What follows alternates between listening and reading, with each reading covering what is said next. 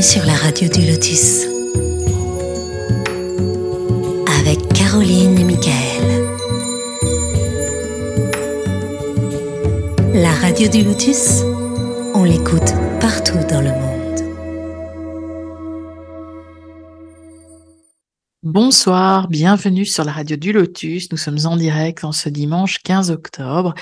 Et pour présenter cette émission, j'ai bien sûr avec moi Mickaël. Bonsoir Mickaël. Bonsoir Caro et bonsoir à tous. Bonsoir. Alors, nous vous rappelons que vous avez la possibilité de nous rejoindre directement sur le chat à l'adresse suivante tlk.io slash radio du lotus pour interagir directement avec notre invité et je relève vos questions ou vos remarques. Vous pouvez aussi euh, nous écrire euh, vos questions via contact lotus.fr ou à partir de l'application mobile de votre iPhone ou smartphone, la radio du Lotus. Vous cliquez sur l'onglet Contact et votre petit message nous parvient automatiquement. Alors, nos podcasts sont disponibles sur plusieurs plateformes, dont Deezer, Spotify, podcast.fr et bien d'autres, ainsi que sur notre chaîne YouTube. Notre invité de ce soir est géobiologue, magnétiseur, bioénergéticien. Son site géobioénergie-bretagne.fr. Nous accueillons Emmanuel Ferraro. Bonsoir Emmanuel. Bonsoir, bonsoir Caroline, bonsoir Michael. Bonsoir, J'espère bienvenue. que tu vas bien, bienvenue. Oui, je vais bien, je vous remercie de, de me recevoir. Avec plaisir. Avec, plaisir. Tiens, si tu veux euh, nous expliquer, moi je demande ça souvent aux invités en tout début d'émission, ça m'intéresse, et puis même pour les auditeurs, comment est-ce que tu as connu la radio du Lotus, comment est-ce que tu nous as- découvert, et puis parce que tu es venu vers nous, donc c'est toujours bien de savoir, ça fait plaisir. Oui, d'accord, mais alors je, je vais en profiter du coup, euh, puisque tu me tends la perche. Oui, voilà. Euh, alors en fait, euh, je, passe, je passe mes amitiés à, Nadia et Pascal, mes amis. Et c'est Nadia en fait qui est, qui est une très bonne amie, qui est médium également, et euh, qui écoute la radio du Lotus régulièrement, et qui apprécie beaucoup ce que vous faites, qui m'a parlé de vous. Moi, je ne connaissais pas euh, avant. Et c'est comme ça que c'est comme ça que j'ai pris contact avec euh, Caroline. Voilà D'accord, bah, c'est là. super. Vraiment, bah, merci beaucoup et bonsoir Nadia, enchanté. et puis si tu dis que c'est une bonne merci. médium, si un jour elle a envie de parler de sa médiumnité à l'antenne, ce sera avec, bien sûr avec grand plaisir. Voilà, l'invitation est lancée. Oui, je pense que elle entendra bien l'invitation. Oui, voilà. Merci beaucoup. hein. Eh bien, pour débuter, peut-être euh, peux-tu nous expliquer un peu ton, ton parcours et, et comment tu en es venu à, à la géobiologie? Est-ce que c'était à partir de ton enfance, de ton adolescence? Oui, alors en, en fait, euh, les choses ont commencé assez tôt pour moi, puisque j'ai euh, j'ai commencé en fait à, à découvrir un peu le, monde subtil quand j'étais enfant. Donc, euh, je devais avoir à peu près 9 ou 10 ans. Euh, et je me suis un peu par hasard mis à, faire des, petits soins euh, dans mon entourage. Donc, il s'agissait de maux de tête, de maux de dos, de choses, de choses très simples, mais qui embêtaient, embêtaient le quotidien des gens. Euh, j'ai fait ça dans mon entourage euh, sans vraiment savoir euh, ce qui se passait et ce que je faisais. Et puis, et puis ensuite, j'ai grandi, j'ai fait, j'ai fait beaucoup de, beaucoup de rencontres dans ce, dans ce domaine-là. J'ai, j'ai suivi, j'ai suivi des enseignements, j'ai, fait des, des formations. Enfin bon, ça a été sur des années et des années tout ça. Et puis il y a, il y a quelques années de ça, j'ai, décidé de, de quitter en fait mon activité que je menais depuis 20 ans, qui était de j'étais dans l'informatique. Et j'ai décidé d'arrêter parce que ça ne me convenait vraiment plus. Et j'ai décidé de, de, de faire, de faire ce que je, ce que j'étais, je pense, destiné à faire depuis le début, c'est-à-dire euh, de l'énergétique et des soins. Et lorsque j'ai voulu mettre ça en place, je me suis rapidement rendu compte que euh, les, la problématique, euh, les problématiques que les gens pouvaient rencontrer dans leur, vie par rapport au désordre énergétique qu'ils pouvaient, avoir avec eux, étaient, pas toujours, mais très fréquemment liées au, au lieu qu'ils fréquentaient, beaucoup. Et du coup, je, me suis dit, c'est c'est pas très c'est pas très cohérent de, recevoir des gens comme ça à répétition et puis de les revoir de les revoir quelques temps plus tard avec les mêmes problèmes parce que visiblement les lieux qu'ils fréquentent sont sont pathogènes pour eux. Et c'est comme ça qu'en fait j'ai j'ai découvert la, la géobiologie et que j'en ai fait mon métier. Voilà. Donc en fait, le, le, principe de mon activité, c'est de, mettre en cohérence les soins énergétiques qu'on fait, euh, que je peux faire sur les gens, mais aussi euh, les, traitements qu'on peut, qu'on peut appliquer euh, dans les lieux de vie et de travail pour que justement l'environnement énergétique des gens soit sain où qu'il soit.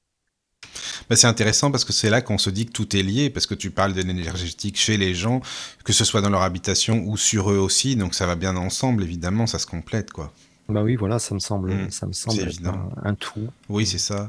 Mais comment tu as appris, enfin, comment est-ce qu'on apprend à être géobiologue euh, Comment ça se passe? Ah ben ça, je te remercie de me poser la question parce que c'est un vaste sujet. Donc euh, la géobiologie, c'est une, c'est une discipline qui s'est qui s'est euh, mise en place de manière assez empirique. Euh, c'est une, discipline qui est plutôt moderne. En, réalité, ça date du début du XXe siècle. Euh, et c'est une, c'est une, c'est une discipline dans laquelle les, les choses ont été redécouvertes petit à petit. Comment on devient géobiologue? Eh bien, il faut beaucoup de temps.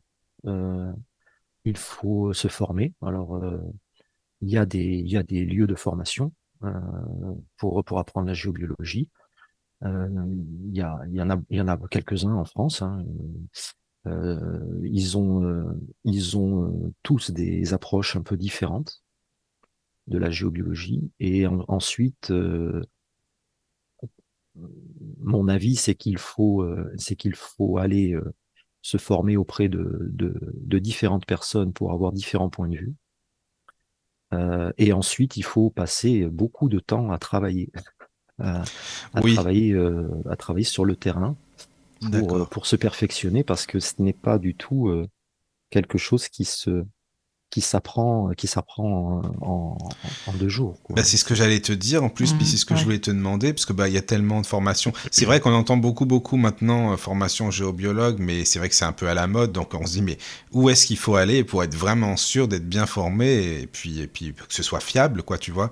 Oui, c'est pas simple. En, en, fait, il y a, y, a, y a des il y a des, des tas de gens qui font des formations de géobiologie et euh, les formations, euh, bon, moi je les connais pas toutes, je les ai pas toutes faites, mais dans la dans la dans, dans la, majorité, celles que les formations qui sont proposées en règle générale sont des formations qui sont euh, qui sont correctes. mais ce qu'il y a, c'est que il faut pas s'imaginer qu'on va faire un week-end de formation et qu'on va être géobiologue au bout du week-end. Ça, ça, ça c'est ça. C'est ça. Non, mais c'est bien de le dire. Merci. Hein. Merci mm. beaucoup, Emmanuel. C'est comme ceux qui sont chamans en une semaine. Donc voilà. c'est Non, non, ça, ça n'existe pas parce que il y a euh, des connaissances à acquérir, mais en, en, dehors de ces connaissances qui sont, qui sont extrêmement importantes, il y a aussi un travail à, à accomplir euh, sur, euh, sur soi-même. Et ce travail, malheureusement, il n'y a pas de baguette magique pour le, pour le faire et ça demande du temps. Il faut du temps. Et il faut travailler pour y arriver. Donc euh, c'est un petit peu comme n'importe quoi, n'importe quelle n'importe quelle activité dans la vie. Oui. Euh, je, prends Souvent, euh, je prends souvent quand je quand j'ai des, des, stagiaires, je leur explique souvent que apprendre la géobiologie c'est comme apprendre la guitare. C'est-à-dire que tout, tout le monde peut apprendre la guitare. Donc si on si on achète une guitare et qu'on achète des cours de guitare, on peut apprendre la guitare. Tout le monde va arriver à jouer de la guitare Simplement, il y a des gens qui vont euh, y arriver plus vite que d'autres parce qu'ils sont doués et d'autres non. Et puis, euh, tout le monde ne sera pas, au final, tout le monde ne sera pas Eric Clapton. Voilà. Ah ben, merci pour la référence, c'est très bon. J'aime beaucoup Eric. Moi aussi, c'est pour ça que je te dis ça, justement. Hmm. Donc, en fait, la géobiologie, c'est quelque chose qui est euh, parfaitement, parfaitement identique à n'importe quelle activité dans la vie et, être vraiment euh, géobiologue et puis euh, faire euh, faire un travail un travail ben, correct en géobiologie, ça demande effectivement des connaissances, mais aussi ça demande un investissement de, de temps important pour développer suffisamment un certain nombre de, un certain nombre de systèmes et de capacités pour pouvoir faire du bon travail derrière, quoi. Voilà. Et ça, c'est quelque chose effectivement qui est parfois mal compris. Oui. Euh, moi, j'ai rencontré beaucoup trop de gens euh, qui qui se trompent là-dessus et qui euh, et qui pensent euh, que la géobiologie c'est quelque chose qui s'apprend euh, qui s'apprend rapidement. Et c'est quelque chose d'ailleurs que je, que je mets tout de suite au point avec euh, les gens qui viennent en formation avec moi. Et je leur dis toujours, attention, ne, vous imaginez pas qu'au sorti de la formation, vous serez géobiologue, ça n'est pas le mais cas. Mais c'est ça. mais justement, les formations, enfin, excuse-moi, je veux juste en parler un petit peu, mais juste avant, qui est-ce qu'il y a sur le chat qui est... Parce que c'est toujours bien de savoir qui est-ce qui est connecté sur le chat, les amis. Si vous voulez nous faire des petits coucous, n'hésitez pas. Hein. Il y a Michel, hein. il y a Zach, Thierry et quelqu'un qui a un drôle de pseudo encore avec euh, Bonsoir Michael. Ah oui, bah c'est mignon pour moi, merci. Là. c'est le pseudo. C'est le pseudo. je sais pas qui c'est, mais en tout cas, enchanté. En fait, je pense que la personne, elle a mis le pseudo au lieu du message, enfin, quelque chose comme ça, c'est pour ça. Mais euh, bah, bienvenue, bienvenue les amis. Ça fait plaisir. Et puis, bah, si vous avez des questions, bien sûr, pour Emmanuel, n'hésitez pas. Hein. T'es d'accord, Manu, s'il y a des gens qui veulent te. Ah bah, bien sûr, évidemment, avec plaisir. Hein. c'est sympa par rapport à tout ce que tu vas expliquer. Euh, voilà. Faut pas hésiter, les amis, ou sur le chat ou, ou par mail. Voilà. Euh, Et dans, dans, ta famille, il y avait déjà des prédispositions euh, au niveau de l'énergétique? Ah, Pas du tout. Je suis, je suis un électron libre. Euh, ah oui, oui. Non, non, absolument pas. Absolument pas. Je, c'est, c'est alors, c'est alors absolument. C'est pas tout à fait vrai. Je, je suis pas tout à fait, tout à fait correct quand je dis ça, parce que ma ma sœur aînée, ma grande sœur Patricia, si elle nous écoute, je l'embrasse. Euh, c'est en fait c'est elle qui m'a qui m'a poussé à, à, faire ça. Voilà. Donc elle était déjà elle déjà un petit peu un petit peu euh, ouverte à tout ça. Voilà. Si elle n'avait pas été là, je ne je pense pas que j'aurais euh, que j'aurais démarré aussi tôt mon expérience. Voilà. Mais en dehors de ça, non, il y avait personne d'autre. il y avait personne d'autre comme ça où il n'y avait pas de don spécial euh, qui traînait euh, dans mon dans mes dans mes lignées familiales. Non.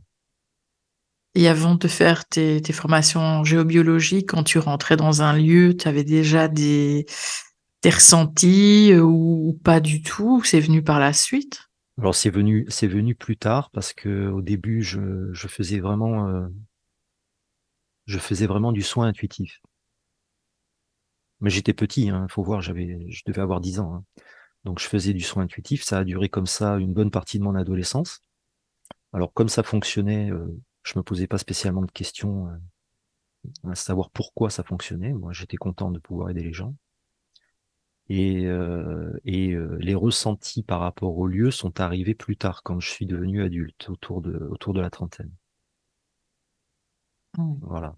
Et puis après, c'est devenu vraiment, vraiment très, très très très euh, flagrant pour moi tout ça euh, quand j'ai commencé à quand j'ai commencé effectivement à me mettre à la géobiologie parce que quand on fait de la géobiologie euh, pratique, hein, pas théorique mais vraiment pratique, on, on se connecte au lieu et aux phénomènes qui sont sur le lieu ou dans le lieu. Et plus on fait ça, plus les perceptions qui sont liées à ces phénomènes se, se mettent en marche se développe et, euh, et progresse en fait. Et c'est ça aussi qui fait qu'on a besoin de, on a besoin de temps pour y arriver parce oui, que oui, oui. Euh, ces perceptions-là, elles ne sont, elles, sont, elles sont latentes en nous, mais il n'y a que par le, par la pratique et le travail qu'elles se mettent, qu'elles se mettent vraiment en route. C'est comme pour, euh, encore une fois, c'est comme pour tout dans la vie. C'est-à-dire que si vous utilisez beaucoup votre, votre mémoire, vous allez avoir une mémoire efficace. Si vous utilisez beaucoup vos mains, vous allez avoir, euh, voilà, c'est comme pour tout. Hein. C'est ces facultés-là qui sont latentes en nous, ces perceptions-là qui sont liées à des, à des canaux de perception qu'on a tous, mais qui sont plus ou moins latents en fonction des individus. Eh bien, euh, ils ont besoin d'être euh, stimulés, entraînés, pour pouvoir fonctionner pleinement. Mais qu'est-ce que tu peux ressentir, par exemple, admettons dans un lieu, concrètement, qu'est-ce qu'il peut y avoir comme sensation, des choses qui te disent, oh là, il y a quelque chose qui se passe ici, mm. tu vois la, petite, la petite alerte qui fait que là, il y a quelque chose, je sais pas comment ça se passe. Oui, en fait, ben, ça dépend des lieux, évidemment. Hein parce qu'il y a des lieux qui sont, euh, il y a des lieux qui sont, euh, qui sont euh, extrêmement négatifs dans le sens, dans le sens qu'ils vont être, qui vont être très chargés, très chargés de par leur histoire ou de par les phénomènes, les phénomènes telluriques qui sont sur, qui sont là. Donc, les, si tu veux, et puis il y a des, il y a des, il y a des lieux à l'inverse, comme les lieux sacrés, où il y a des phénomènes extrêmement vibratoires. Donc, euh, on va pas avoir du tout même, les mêmes, les mêmes ressentis, les mêmes sensations en fonction, en fonction des lieux qu'on fréquente, quoi. Voilà. Donc, euh, alors les sensations, euh, elles sont très variables en fonction des individus. Donc, si si je vous parle des miennes, ça sera pas particulièrement particulièrement intéressant parce que ça ne concerne que moi. Mais il y a des, il y a des, tas de sensations différentes et les gens, en fait, chaque individu, euh, chaque individu qui fait ces expériences-là a des sensations qui lui appartiennent. Donc, euh, c'est clair que c'est clair que quand un, quand quelqu'un euh, va se va va se trouver dans un lieu qui est qui est plutôt négatif pour le pour l'être humain, il va pas avoir des sensations agréables. Hein. Voilà, ça je. Oui, mais est-ce que si c'est un lieu justement, comme tu le disais, euh, chargé euh, positivement en énergie, est-ce que euh, bah, tout le monde pourrait s'y sentir bien? Je suis pas sûr, non? Peut-être qu'il y a des personnes où les vibrations seraient trop puissantes pour elles et que ça, elles supporteraient peut-être pas. Qu'est-ce que tu en penses mais Je suis entièrement, entièrement d'accord avec toi, c'est-à-dire que même, même ce qui est positif d'un point de vue, d'un point de vue de la, de la vibration, de l'état vibratoire du phénomène, même ce qui est positif trop positif, c'est trop. Oui, voilà, c'est ça. Oui, non, mais je comprends. On, est, on est des, on est, on est, on est des êtres humains incarnés dans des corps humains, euh, et notre, notre, notre physiologie énergétique est pas capable d'encaisser euh, trop de positifs. Donc il y a des phénomènes qui sont tellement positifs, tellement vibratoires, on les connaît très bien d'ailleurs, hein, ils sont très bien, on peut les repérer, euh, les, mesurer, etc. Mais euh, ils sont tellement vibratoires qu'il faut pas y rester longtemps. Voilà, moi j'ai eu des gens euh, qui ont fait des réactions fortes hein, au contact de phénomènes comme ça, des, des mal de tête terribles, des vomissements, des évanouissements même. Mm. Donc, mmh. donc oui, trop, trop de. En fait, les extrêmes sont pas bonnes. C'est-à-dire que très négatif, on se sent très mal, et très positif, on se sent pas bien non plus. Oui, c'est ça. Euh, mm, mm. ça ne veut pas dire qu'il faut pas y aller. Ça veut juste dire qu'il faut faire attention et, et, s'exposer euh, le temps nécessaire, mais pas plus. Voilà. D'accord. oui, parce que il y a des endroits euh, qui sont très chargés en énergie. Ça, c'est vrai que, bah, mm. voilà, faut, comme tu le dis, aller n'importe où, faire n'importe quoi. Ce qu'il y a, c'est qu'il y, y, a des phénomènes euh, qui sont, euh, qui sont des phénomènes hautement vibratoires. Oui. Et ça peut, et ça peut vraiment monter très haut. Alors, mhm. euh, tu sais, en, géobiologie, on a, on a l'habitude de, de, fonctionner avec une, une, méthode qui est, en fait, la méthode est une méthode qui est quasi scientifique. C'est-à-dire que on, on détecte les choses et on mesure tout on, ne fait rien sans mesurer. Voilà. Ça permet de vérifier ce qu'on trouve et, de, ne pas partir dans le fantasme, ce qui arrive, ce qui arrive euh, souvent dans, dans l'énergétique, parce que comme on est euh, face à un monde invisible, eh bien, on peut voir facilement des éléphants roses à droite et à gauche. Quoi. Mmh. ce que j'aime bien dans la géobiologie, c'est que on est dans le monde invisible, euh, effectivement, on a affaire à des phénomènes invisibles, à des présences qu'on ne voit pas, sauf certaines personnes qui sont clairvoyantes. Mais euh, ce que j'aime, dans la géobiologie, c'est que même si on est face à un, monde subtil qu'on ne voit pas, on va le détecter, mais surtout on va le mesurer. Et grâce à, et grâce à ces mesures-là, on va avoir des éléments factuels de travail. Donc, quand on va se trouver sur un lieu, euh, sur un lieu, par exemple, un haut lieu vibratoire, si on détecte un, phénomène, un phénomène comme ça très vibratoire, ben, on va le détecter donc euh, avec des perceptions extrasensorielles ou alors avec de la radiesthésie. Donc, il y a beaucoup de géobiologues en fait qui utilisent un pendule et des baguettes. Hein, Toi, tu en les euh, utilises ou non? Alors moi, je les, moi, je les ai utilisés au début. D'accord. Pendant, pendant des années, je les ai utilisés, et puis maintenant, je n'en ai plus besoin. D'accord. Voilà.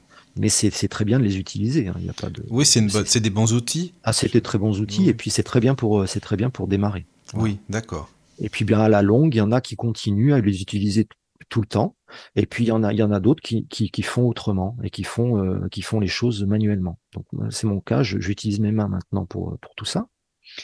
Et, euh, et, quand on détecte un, phénomène comme ça, hautement vibratoire, par exemple, eh bien, non seulement on va le détecter, donc on va détecter son emplacement, sa forme, sa position, sa structure, mais on va aussi faire des mesures pour mesurer son taux vibratoire à tel endroit, à un autre endroit, au cœur du phénomène, etc., etc., pour savoir euh, exactement à quel, à quel phénomène on a affaire et à quel type de phénomène on a affaire, parce que euh, dans la géobiologie, les choses sont, euh, sont assez, sont assez catégorisées dans, dans les phénomènes que l'on connaît bien. Parce que, évidemment, nous sommes des êtres humains et l'être humain, il a un mental assez fort et il aime bien catégoriser les choses. Donc, euh, on aime bien faire des listes, des tableaux, des mettre les choses dans des cases. Donc, c'est ce qui s'est passé pour la géobiologie quand elle a été mise en place. Il y a eu des, gens qui ont dit, mais moi, je détecte tel phénomène, on va l'appeler comme ça, et puis on va le mettre dans telle case, on va dire que ça s'appelle un réseau tellurique, par exemple. Et puis voilà, et puis on, on met tout ça dans des cases. Donc, en fait, pour un même phénomène, on va avoir plusieurs types. Par exemple, pour les réseaux telluriques, il n'y a pas un réseau tellurique. Il y en a plusieurs qu'on connaît très bien. Et puis, il y en a certainement d'autres qu'on va découvrir parce qu'on ne les connaît pas encore. Donc, c'est aussi, une, aussi une, une discipline qui est en perpétuelle évolution. C'est absolument pas. C'est pas figé. À ce c'est pas du tout figé, hmm. contrairement à ce qu'on pourrait croire parfois. Des gens qui ont l'impression que la géobiologie, c'est quelque chose qui est monolithique et qui ne et qui ne bouge pas et qui sera comme ça tout le temps. On dit bah voilà, nous on a la vérité, c'est comme ça. C'est c'est pas du tout ça. Euh, c'est quelque chose qui est normalement normalement c'est quelque chose qui est en perpétuel euh, changement et en perpétuelle recherche parce que on est loin de tout comprendre et de tout savoir et en plus les choses sont en perpétuelle évolution. Donc, si on découvre un phénomène euh, dans, dans, un lieu on découvre un phénomène euh, à l'instant T, un an plus tard, on n'est pas sûr que ce phénomène n'aura pas évolué. Donc, est-ce que tu as, tu as des lieux sacrés qui, ont perdu en puissance au niveau vibratoire? Non, au contraire, ils prennent en puissance. Ils prennent? Oui. Mais un, lieu sacré qui, à force d'être visité comme ça par un, des tas et des tas de gens qui ne sont pas là forcément avec des intentions euh, superbes, hmm. euh, est-ce que tu oui, est-ce que ça peut oui, effectivement. Euh, alors, il y a des lieux sacrés où il y a on, parle de lieux sacrés. Quand on parle de lieux sacrés, c'est pour de bonnes raisons. C'est-à-dire qu'il est sacré. Un lieu sacré, c'est parce qu'il y a euh, des, fréquences hautement, hautement vibratoires sur ce lieu-là. Eh bien, effectivement, sur certains lieux très fréquentés par des gens qui peuvent être eux-mêmes euh, chargés, de, tout tas de, tout un tas de choses, on peut effectivement avoir des lieux qui sont pollués. Mais les phénomènes qui sont là, même s'ils sont pollués, ils restent là quand même. Et parce qu'il y a une évolution assez, assez rapide et exponentielle du taux vibratoire global de notre planète, ces phénomènes-là, même s'ils sont pollués, ils évoluent quand même. ça on, le, mesure. Ça, on peut le, constater, le mesurer. Alors, c'est pas une fatalité parce que euh, euh, ces choses-là, même si elles sont polluées, on, peut arriver à les dépolluer. Ce c'est pas toujours facile, mais ça, ça peut se faire. Mais en règle générale, pour répondre à ta question, en règle générale, on constate plus une évolution en vibration qu'une qu'une qu'une baisse de vibration sur les lieux sacrés. Ok. Mais il y a, il faut, faut faire le distinguo, je pense, entre l'évolution naturelle qui est liée à la à l'évolution de la planète et la pollution qui peut être qui peut être liée au, au, à l'activité humaine sur le lieu, quoi. Mmh Par exemple, donc moi je suis en Bretagne, euh, on a beaucoup de mégalithes ici. Euh, c'est clair que ce sont des lieux sacrés pour la plupart. Hein. Euh, c'est clair que après la saison estivale, les... il y a beaucoup de lieux qui sont extrêmement touristiques qui se retrouvent pollués. Et donc, les, la, les fréquences vibratoires qui sont sur ce lieu-là vont être perturbées. Et il y a, euh, il y a des, des, travaux, euh, des travaux de nettoyage tous les ans après la période estivale, systématiquement. Ah oui, d'accord. D'accord, Mais voilà, globalement, euh, globalement, c'est plutôt une, c'est plutôt une, une montée en fréquence qu'on constate. D'accord. Non, mais c'est intéressant hein, parce que tous ces lieux, en plus en Bretagne, comme tu le dis, c'est vrai qu'il y a beaucoup de lieux, de lieux sacrés depuis très longtemps. Il y a une forte énergie aussi là-bas. Oui, alors bon, c'est peut-être pas pour rien qu'il y, a, autant de mégalithes ici. C'est ça. Ah, il y a certainement une raison. Après, les mégalithes, c'est un sujet, le mégalithisme, c'est un sujet qui est, extrêmement vaste. Euh, mais effectivement, il y a de nombreux lieux mégalithiques qui sont, euh, qui sont ici, qui sont encore actifs. Pas tous, mais euh, il y en a qui sont encore actifs et qui sont vraiment sacrés parce qu'il y a des phénomènes, des phénomènes telluriques extrêmement puissants qui sont, euh, qui sont dessus. Ouais. Et en Bretagne, qu'est-ce que tu penses de la forêt de Brocéliande Tu y es allé déjà? Oui, bien sûr. Et, qu'est-ce que tu, énergétiquement, enfin moi j'y suis allé, c'était il y a plusieurs années, il doit y avoir 4-5 ans, je sais plus. Oui, alors le, la, le, le cas de la, de la forêt de, de Brocéliande, c'est un cas qui est complexe. Euh, oui, c'est-à-dire qu'on ne on peut pas, enfin ça me paraît difficile de dire euh, oui.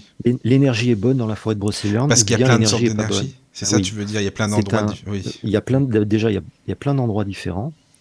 Euh, le, la, la, les phénomènes sont très différents d'un endroit à l'autre. L'énergie circule pas de la même manière d'un endroit à l'autre. Et effectivement, pour ça rejoint ce que disait Caroline, c'est-à-dire qu'il y a des endroits à Brocéliande euh, qui sont euh, qui sont pollués et qui, et qui perdent leur euh, parfois même leur euh, leur propriété euh, temporairement, je vais dire, parce que euh, parce qu'il y a effectivement beaucoup de gens qui passent là et qui se comportent pas nécessairement comme il faudrait.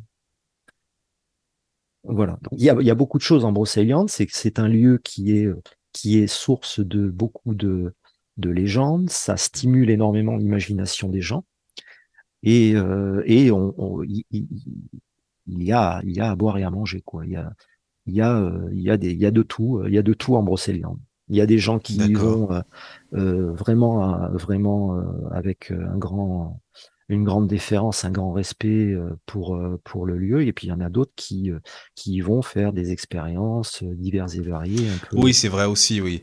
oui, oui, ça c'est sûr. Il y a vraiment de tout.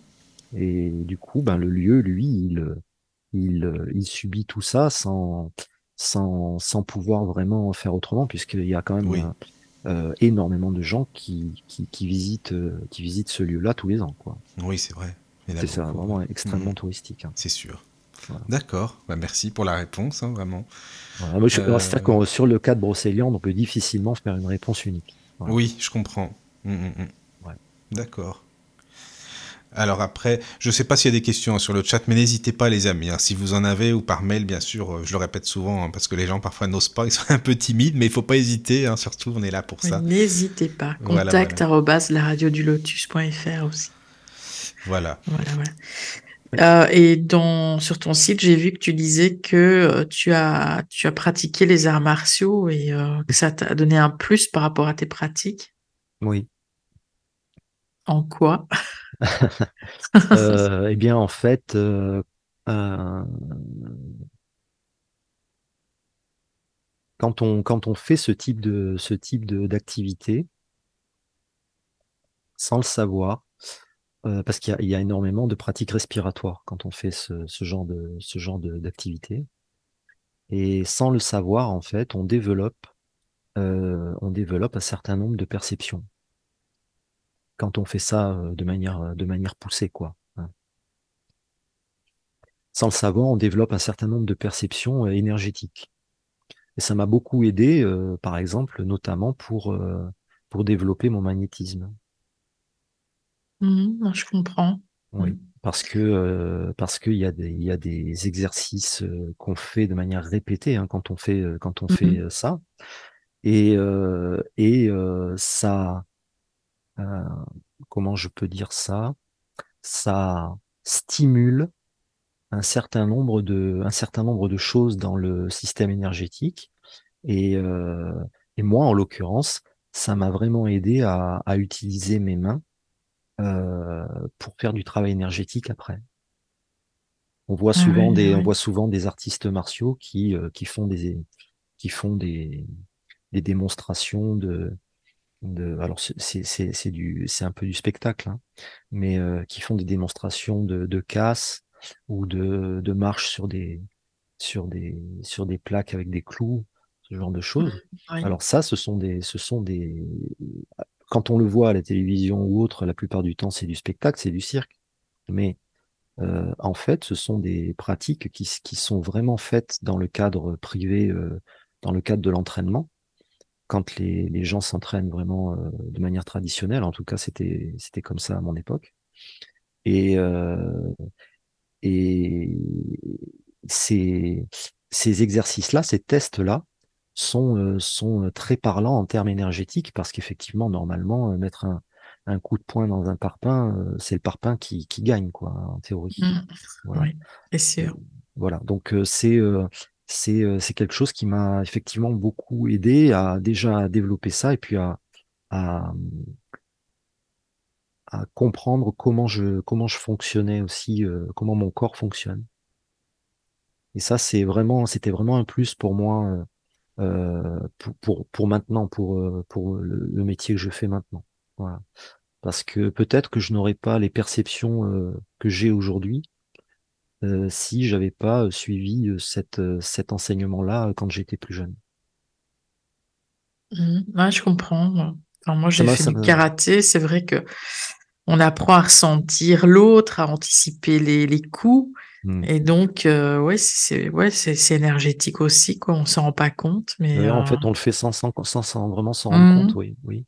Puis tu sais, tous les exercices respiratoires qu'on fait euh, quand on travaille, mais tout ça, à chaque respiration, en fait, ça, ça entraîne et ça stimule un certain nombre de canaux mmh dans le dans le système énergétique, qui fait que, en fait, au final, j'avais beaucoup moins de de difficultés, par exemple, pour magnétiser les gens, faire passer un mal de tête, ce genre de choses, quoi. D'accord. Ça m'a beaucoup aidé, vraiment. Mmh Et est-ce que euh, dans le magnétisme, enfin quand tu, tu pratiques le, magnétisme, est-ce que ça te fatigue ou pas?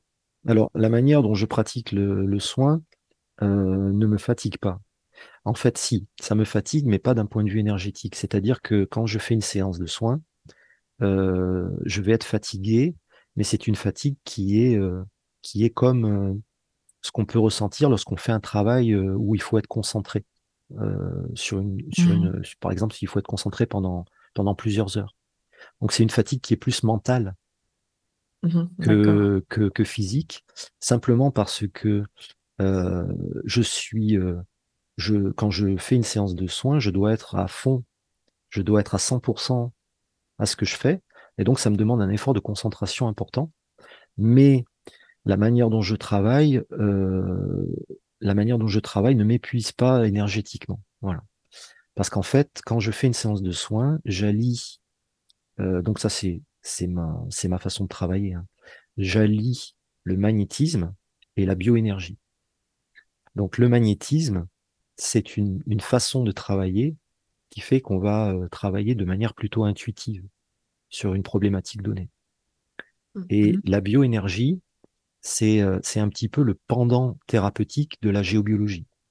C'est-à-dire qu'en bioénergie, on allie vraiment la connaissance à un savoir-faire. C'est-à-dire que on va apprendre un certain nombre de choses sur la, physiologie énergétique, comment ça se compose le corps humain, quels sont les canaux de perception extrasensorielle qu'on peut avoir, où se trouve tel chakra secondaire, tel chakra primaire, etc., etc. Donc il y a un, grand nombre de, de, connaissances théoriques.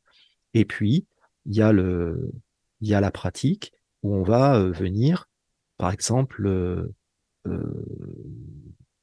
travailler sur un, sur un endroit ou un système énergétique précis parce qu'il y a une raison précise pour le faire et on sait qu'on fait ça et pas autre chose. Ce qui n'est pas nécessairement le cas quand on fait du magnétisme, on va euh, faire les choses de manière plutôt intuitive. Et euh, j'aime beaucoup associer ces deux méthodes-là pour faire un soin énergétique. C'est-à-dire que je vais commencer, la plupart du temps, je commence ma séance par de la bioénergie, en vérifiant vraiment euh, de manière méthodique ce, qui peut, poser problème dans le champ aurique de la personne. S'il y a des choses à, s'il y à modifier ou à dégager, je vais le faire à ce moment-là. Et puis, une fois que tout ça est fait, alors ça prend du temps, une fois que tout ça est fait, eh bien, s'il y y a besoin, je vais faire du magnétisme vraiment intuitif pour, euh, pour essayer de, d'harmoniser euh, telle ou telle chose ou euh, d'essayer de réguler telle ou telle émotion, par exemple. Voilà sur, sur des, des, problèmes physiques, par exemple, le magnétisme fonctionne très bien euh, allié à la bioénergie, parce que la bioénergie va venir aider, par exemple, à éliminer un certain nombre de parasites, et le magnétisme, lui, va venir, va venir une fois que le parasitage aura été traité, le magnétisme, lui, va venir aider à combler, par exemple, les manques qu'il peut y avoir dans tel ou tel corps au niveau de ce problème-là, du problème physique. Voilà. Je ne sais pas si mmh, c'est très clair. Et euh, pour ce qui est de la bioénergie, c'est, ce sont des formations qui durent longtemps aussi. Oui, oui, mais alors là aussi, hein, c'est un peu comme la géobiologie, c'est-à-dire que c'est quelque chose qui, qui, est, euh, qui est long à, à apprendre parce qu'il y a beaucoup de connaissances à acquérir. C'est vraiment. Et puis, euh, et puis c'est, c'est du travail ensuite pratique, quoi. Donc oui. Tu as commencé par, euh, par la géobiologie ou, la bioénergie? J'ai commencé par la géobiologie. Et tu conseillerais de commencer par ça? Oui, oui, oui, clairement. C'est beaucoup plus, c'est beaucoup plus accessible la géobiologie euh, que que la bioénergie. Euh. la bioénergie, c'est vraiment, c'est vraiment, ça vient vraiment en, très bon complément de la géobiologie.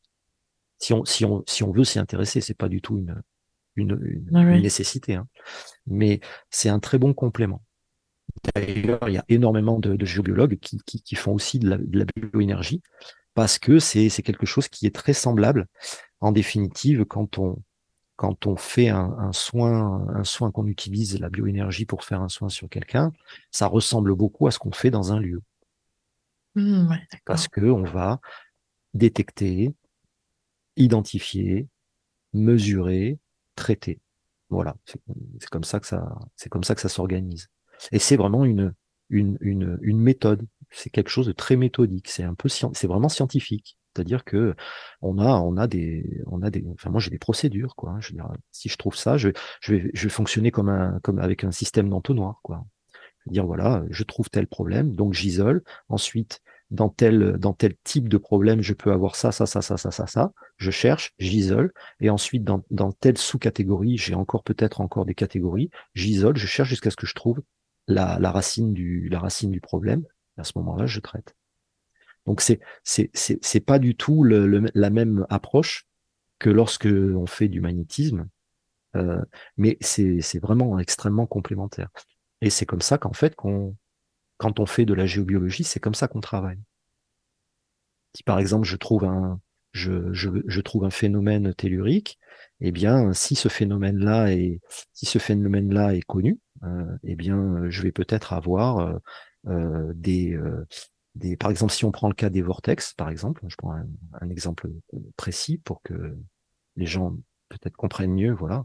Si on prend le cas des vortex, les vortex, ce sont des phénomènes hautement vibratoires qu'on connaît très bien. En géobiologie, c'est c'est identifié depuis, euh, depuis très longtemps, donc on sait que ça existe, voilà, on sait les détecter. Et mais on sait aussi qu'il y a plusieurs catégories de vortex. Il y a des vortex qui sont, euh, qui sont, euh, qui sont plutôt petits, Et puis, plus on monte en catégorie, plus les vortex deviennent, deviennent imposants.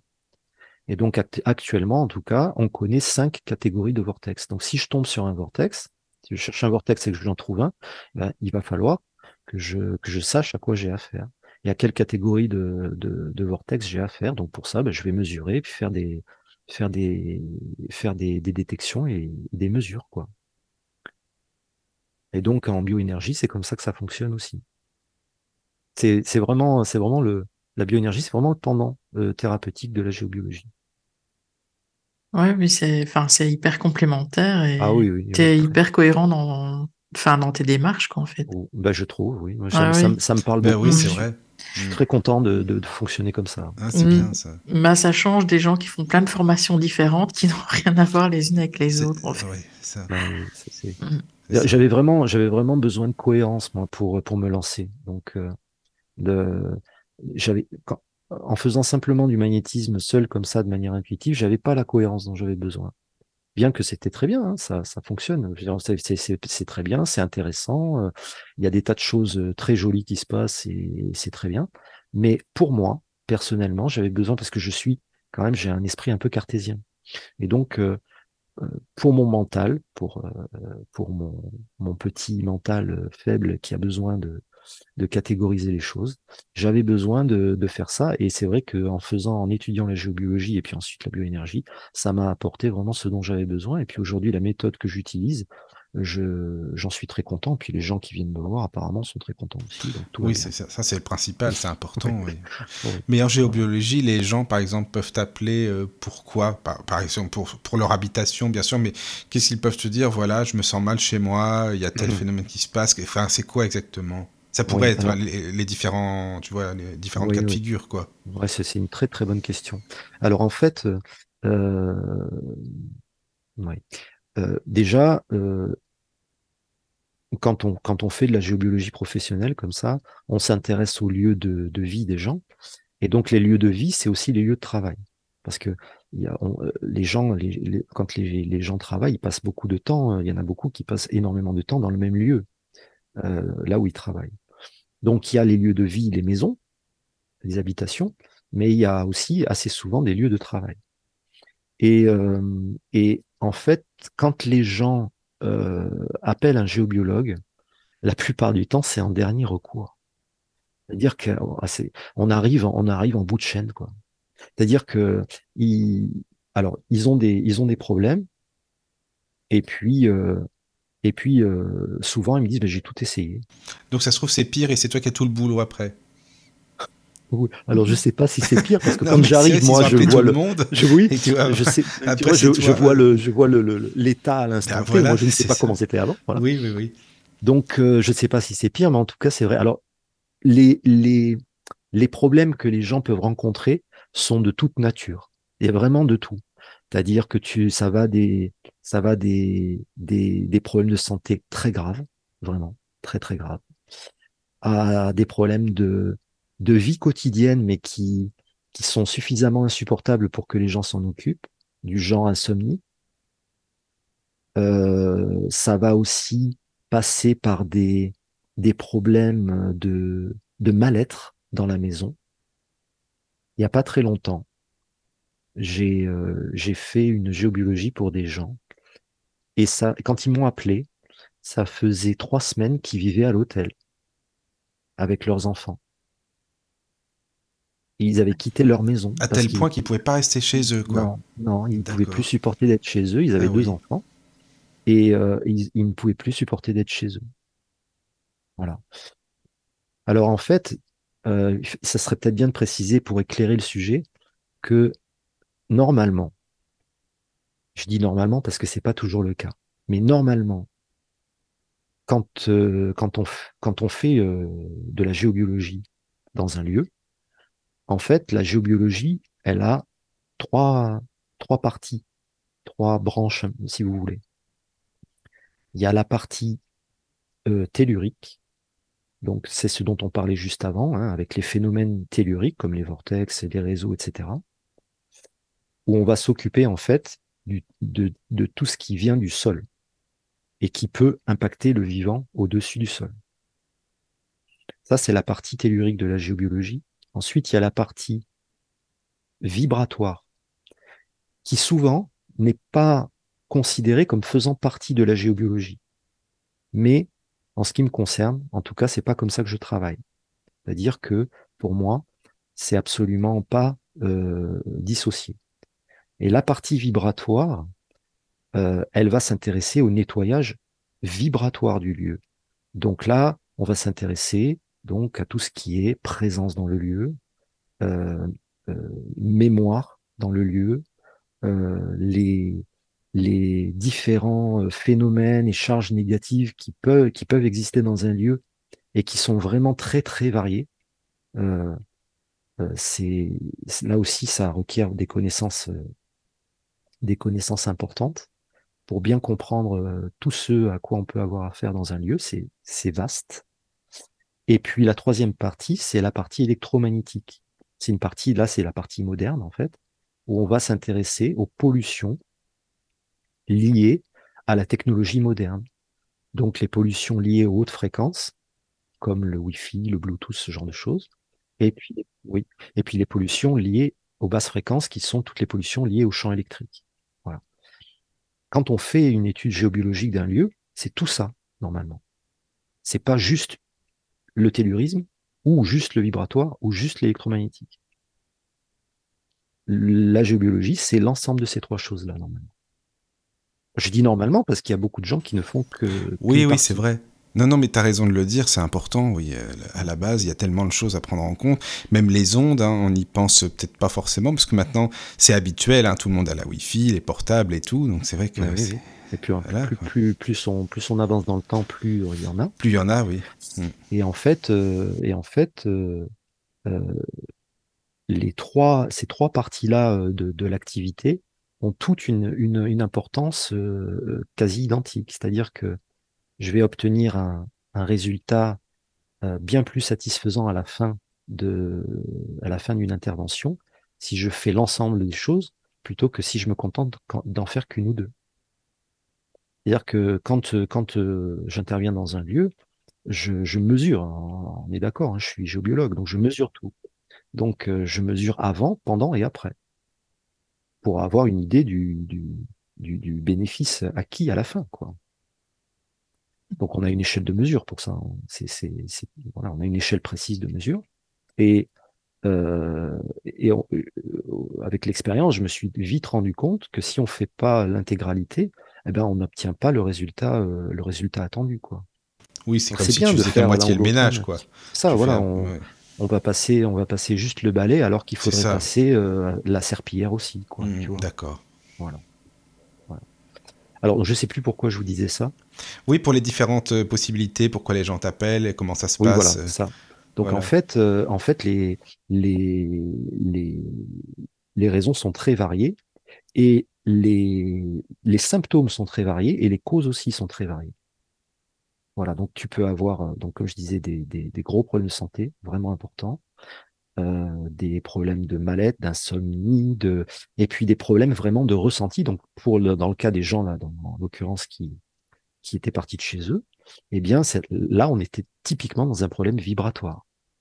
Le problème n'était pas trop tellurique, il y avait euh, des problèmes telluriques, mais c'était pas ça le gros du travail. Le gros du travail, c'était un problème vibratoire pour eux. Mais c'est pas toujours le cas. Mais quand tu dis, excuse-moi, vibratoire, c'est-à-dire qu'est-ce qui pouvait se passer euh, par rapport à leur maison et qu'est-ce qui a pu aller après au final? Est-ce que c'est parce que la maison, c'est possible qu'une maison ne veuille pas de nous? Parce que parfois c'est ce qu'on dit, la maison non, elle veut pas de nous, celle-ci, c'est pas possible. Ou il y a des maisons où il y aura pas d'enfants dedans, par exemple, des choses comme ça, tu vois? Ouais, c'est oui, c'est vrai, ça se dit ça. C'est ce qui se dit. oui, en fait, oui, tout à fait, bien sûr. Donc en fait, euh, en fait. Euh, quand on parle du côté vibratoire, c'est le côté, alors je, je vais mettre le mot entre guillemets, mais c'est le côté paranormal. Ah oui, non, mais je voulais te faire venir là, c'est pour, pour ça. Je tout à fait. Donc il y, a des, il y a des tas de phénomènes euh, vibratoires euh, qu'on peut trouver dans des lieux. Donc il peut y avoir des présences dans des lieux. D'accord. Euh, oui, donc toi tu y crois à ça. Ah ben c'est pas que j'y crois, c'est que je travaille avec. Hein. Ah oui, oui, donc voilà, c'est d'accord. Voilà, donc, voilà, hein. Il y a des magies il y a beaucoup de magie, contrairement à ce qu'on pourrait penser. C'est extrêmement fréquent, malheureusement. Ah oui. Ah, je pensais pas que c'était fréquent comme ça, tu vois. C'est très fréquent. C'est très fréquent. c'est très fréquent. Ah c'est des gens qui s'amusent, tu veux dire qu'ils font un peu tout et n'importe quoi et après ça laisse des traces, quoi, c'est ça? Ah ben, c'est pas qu'ils s'amusent, hein, c'est malveillant la plupart du temps. Ah oui, ils le savent en fait ce qu'ils font et c'est malveillant. Bah, ou ce sont des choses envoyées par d'autres. Alors il y a de tout. Mhm. Il y a de tout. Il y a et puis avec avec avec Internet aujourd'hui, c'est pas très compliqué de trouver des de trouver des, des pratiques plus ou moins dangereuses d'ailleurs pour les gens qui le font également euh, pour embêter son voisin. Euh, simplement, les gens, euh, la plupart des gens qui font ça eux-mêmes le font la plupart du temps très mal. Et plus que de mettre en danger les gens après qu'ils en ont, ils se mettent en danger eux-mêmes. Mais il y a aussi, il y a aussi des, des cas où, où c'est fait par des gens très compétents.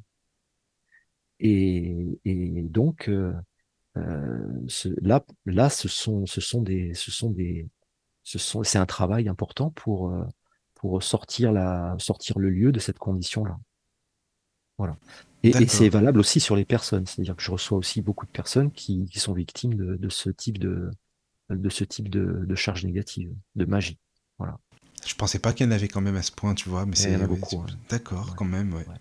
Il y en a plus qu'on pense alors. Oui, c'est très fréquent. C'est très fréquent, malheureusement. Et alors, tu disais le côté euh, paranormal, hein, c'est ça aussi. Voilà, donc le côté paranormal. Donc, en, l'occurrence, pour eux, c'était ça. C'était parce qu'il y avait des, il y avait des, des. Alors, je, je parle jamais d'entité, moi.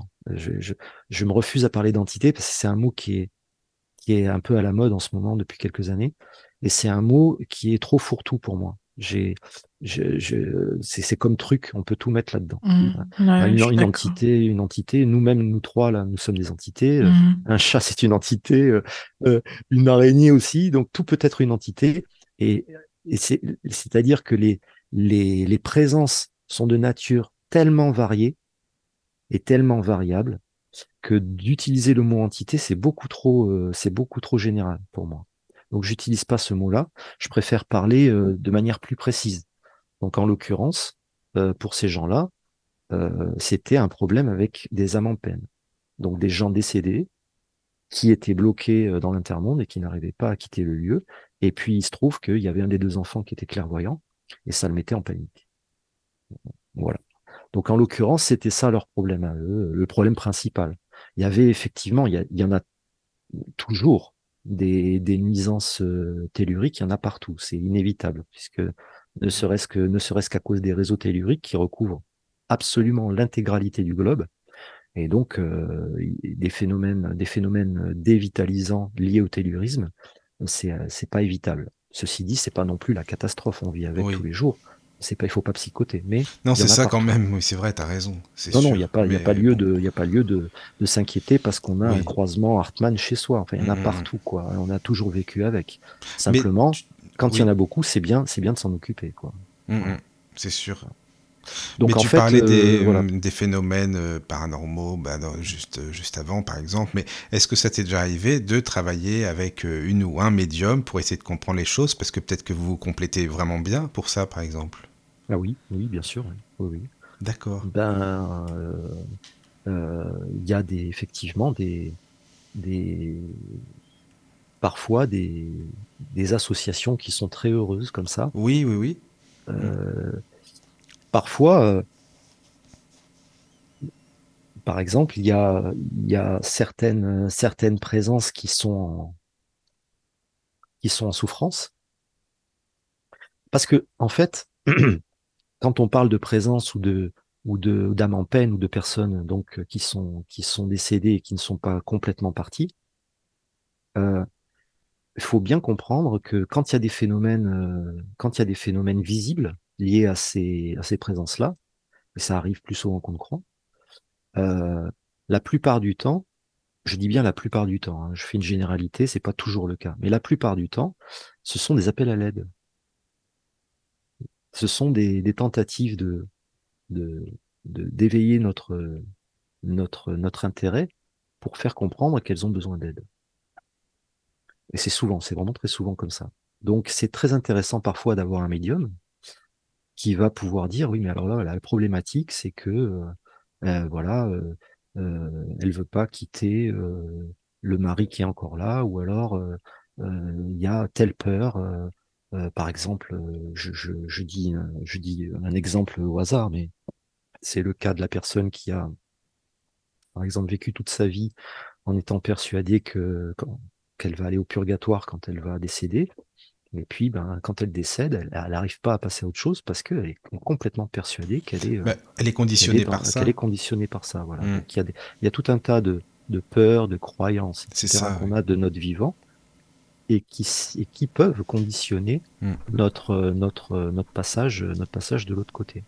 Oui. Donc, donc, euh, si tu veux, euh, euh, bon, tout ça, tout ça est, tout ça est, tout ça est, est, assez complexe. Et le fait d'avoir parfois euh, des gens qui ont la capacité de communiquer directement avec euh, avec ces personnes-là, c'est très intéressant. Euh, bien que on peut on peut communiquer avec eux de manière de manière autrement. Moi, quand je communique avec eux, j'utilise j'utilise euh, le clair ressenti, ça fonctionne, ça fonctionne très bien. Mais ça peut être très intéressant d'avoir des gens effectivement qui puissent communiquer euh, directement, euh, comme on le fait, comme on le fait là. Ça se complète très bien. Donc ça m'est arrivé de le faire effectivement. D'accord. Ah bah, c'est bien. Bah, c'est comme ça que j'ai commencé. J'étais avec un géobiologue. Ah bah oui, c'est vrai, oui. oui. Mm. Ouais, ça se complète bien. Oui, oui, c'est très complémentaire et c'est souvent très, très utile. Oui. Euh, oui. Et quand tu, tu, parles de, de maisons à cancer, enfin, on entend souvent parler de maisons à cancer. Oui. C'est dû euh, à quoi Enfin, tu penses que c'est des mémoires familiales ou bien c'est vraiment purement tellurique ou, euh, ou électromagnétique ou je sais, je sais pas? Oui. Alors oui, c'est une bonne question. Euh, les maisons, euh, les maisons comme ça qu'on connaît, les maisons à cancer. Alors en géologie, on connaît bien les maisons à cancer, les maisons à divorce aussi. Oui. donc euh, il y a des maisons où systématiquement, quand les gens rentrent dedans, au bout de quelques années, ils se séparent. les maisons à cancer, pour ce que j'en sais, et je ne prétends pas tout savoir, pour ce que j'en sais, la plupart du temps, c'est lié soit à un problème tellurique, soit à un problème électromagnétique. Euh, les, les, les ondes, les, les ondes haute fréquence ont un effet euh, délétère euh, extrême sur les cellules. Et souvent, les, les gens qui tombent malades et qui attrapent cette maladie-là, souvent sont, sont des gens qui sont très exposés. Par exemple. Et donc, alors, c'est pas seulement une maison, ça peut être carrément un quartier entier. Ça peut être un immeuble. Ah oui, oui. Parce que regarde par exemple dans un immeuble, dans une ville, le nombre de, de box qu'il peut y avoir dans, à chaque étage. Ouais, c'est ça. Hein. voilà. Ou alors les gens qui mettent leur box sous leur lit parce que c'est pratique de la, de la ranger là. Et ils, passent, mmh. ils passent toute la nuit sur, sur, leur box avec euh, des hautes fréquences qui les arrosent. Donc, euh, et juste à côté, quoi. Alors, il y a une, il y a une question de, une question de, il y a une question de, d'exposition, mais aussi de, de, de puissance du signal. Donc plus on est plus on est près de, de, de la de la de l'émetteur, plus on plus les, l'organisme va être affecté. Donc quelqu'un qui met sa box sous son lit parce que ben ma foi il n'a pas trouvé d'autre endroit euh, pour la ranger, quand il dort euh, toutes les nuits euh, là-dessus alors qu'il est à 20 cm au-dessus, euh, c'est pas étonnant d'abord qu'il dorme mal et ensuite c'est pas étonnant non plus qu'il tombe malade. Et puis il y a aussi des fois où le tellurisme est, responsable. Il y a ce qu'on appelle, on connaît très bien ça en géobiologie, a ce qu'on appelle des, points étoiles qui sont des points géopathogènes liés à certains réseaux telluriques. Donc ce sont des croisements de réseaux telluriques qui se superposent. Et quand il y a un croisement comme ça, alors c'est pas de bol d'avoir ça chez soi quand même, hein, parce que, mais bon, ça arrive. Donc quand il y a un, un, croisement comme ça dans une maison, si on reste dessus longtemps, et souvent, eh bien, ça peut provoquer des maladies. Ce qui est intéressant en géobiologie, ce qui nous intéresse beaucoup, c'est pas trop euh, les couloirs, les endroits où on passe. Ce sont les endroits où on stagne.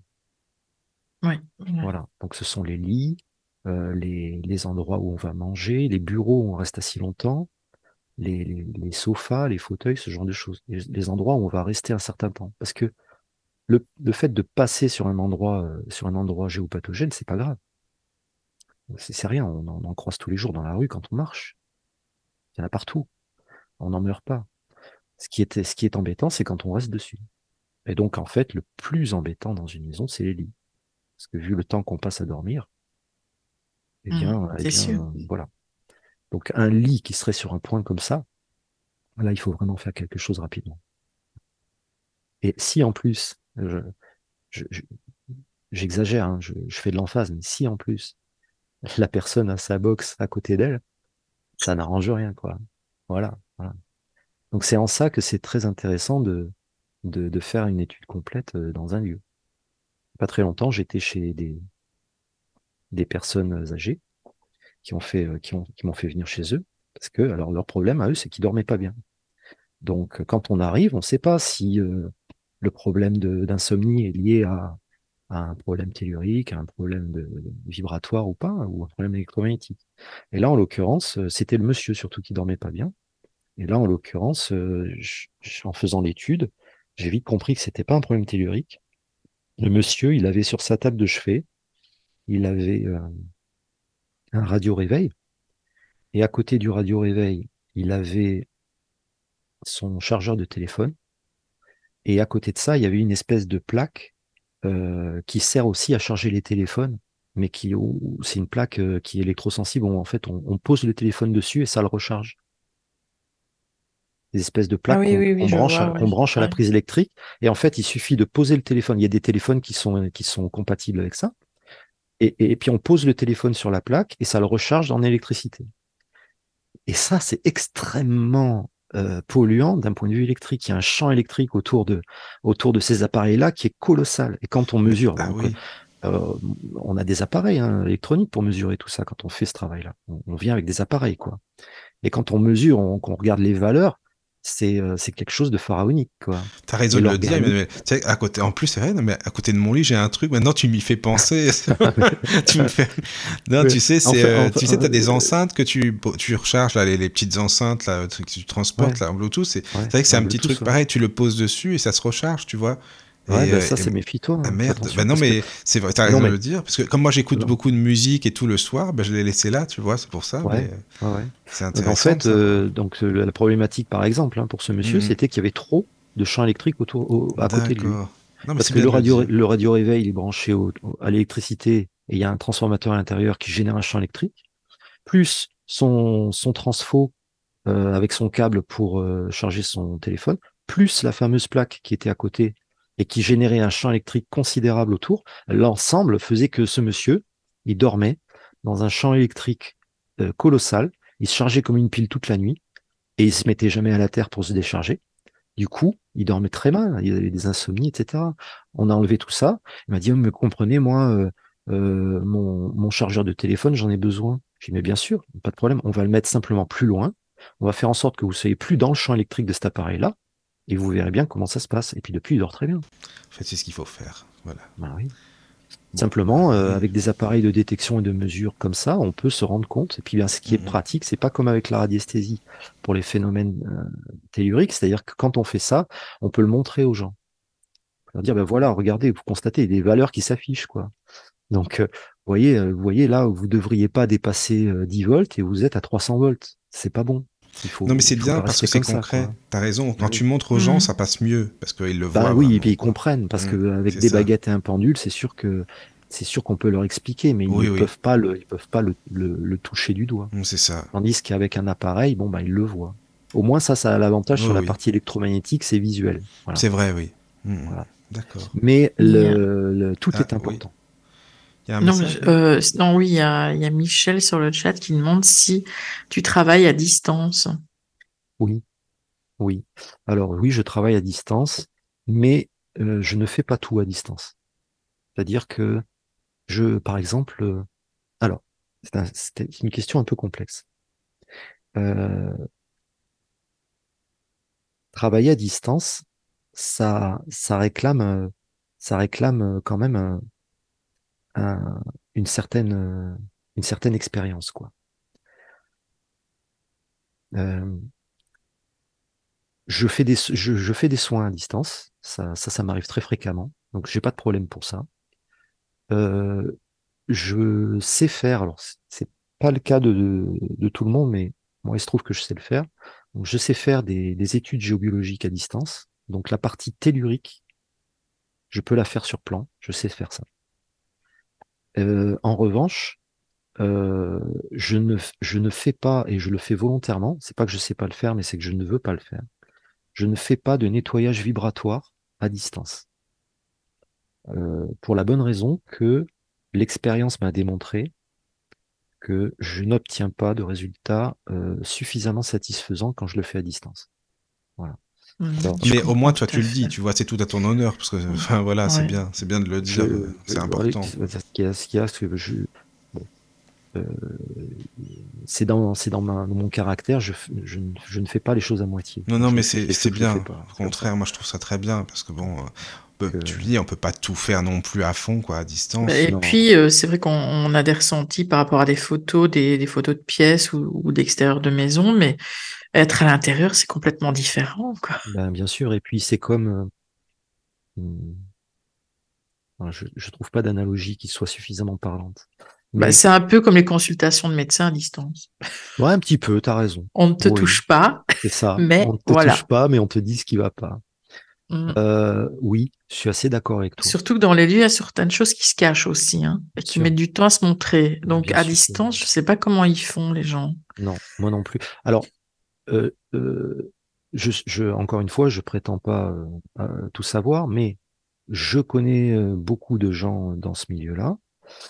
J'ai vu beaucoup de gens proposer des, des nettoyages comme ça à distance en une heure ou une demi-heure de, de, de, lieux.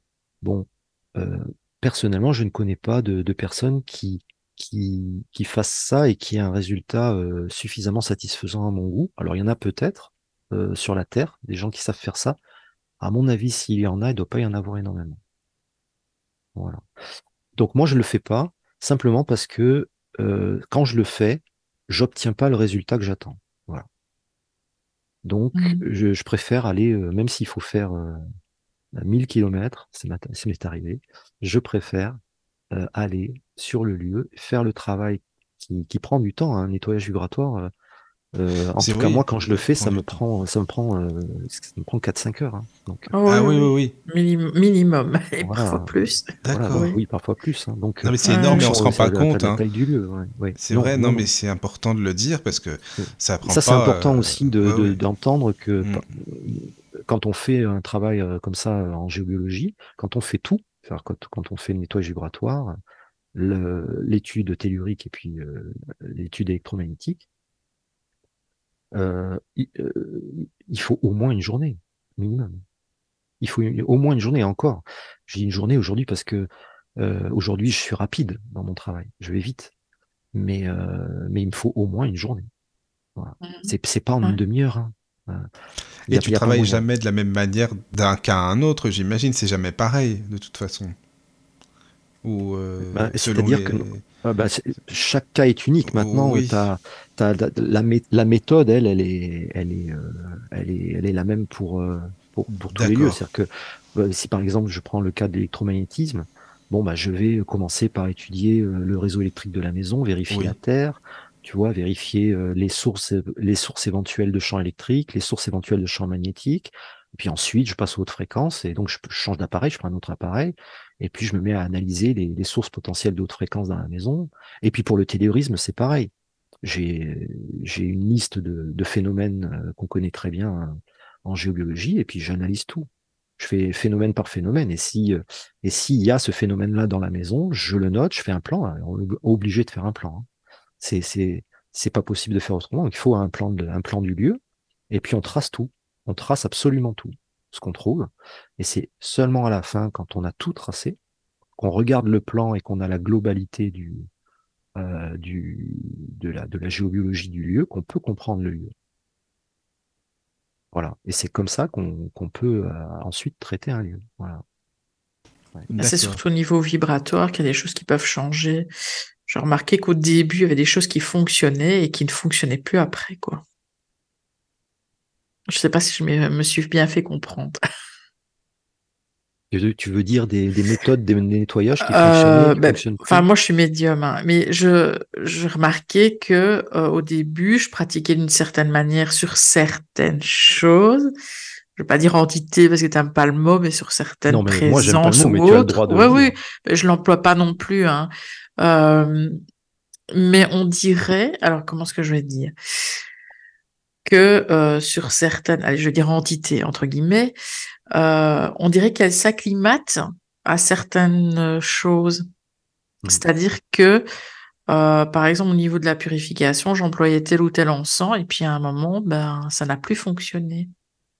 Alors je me dis, est-ce que ça s'acclimate? Est-ce que ça, comme nous, on s'acclimaterait à des antibiotiques, on va dire, et, et que ça n'aurait plus la même puissance? C'est comme les insectes qui s'acclimatent aux insecticides. Voilà. Mais j'ai remarqué ça, moi. Mais tu sais, tu, je pense que je pense que tu as raison parce que euh, on, constate euh, que euh, donc comme je le, je le disais tout à l'heure, que les choses changent très vite. Mmh. Que ce soit d'un point de vue des phénomènes telluriques, mais aussi d'un point de vue des d'un point de vue des phénomènes vibratoires, moi je suis assez d'accord avec toi. Je trouve que ça évolue très vite et euh, et il n'y a aucune raison que les choses évoluant pour nous, ça n'évolue pas également dans des sphères plus plus subtiles. Mmh. Il n'y a aucune raison. Ouais, c'est ça. Quoi.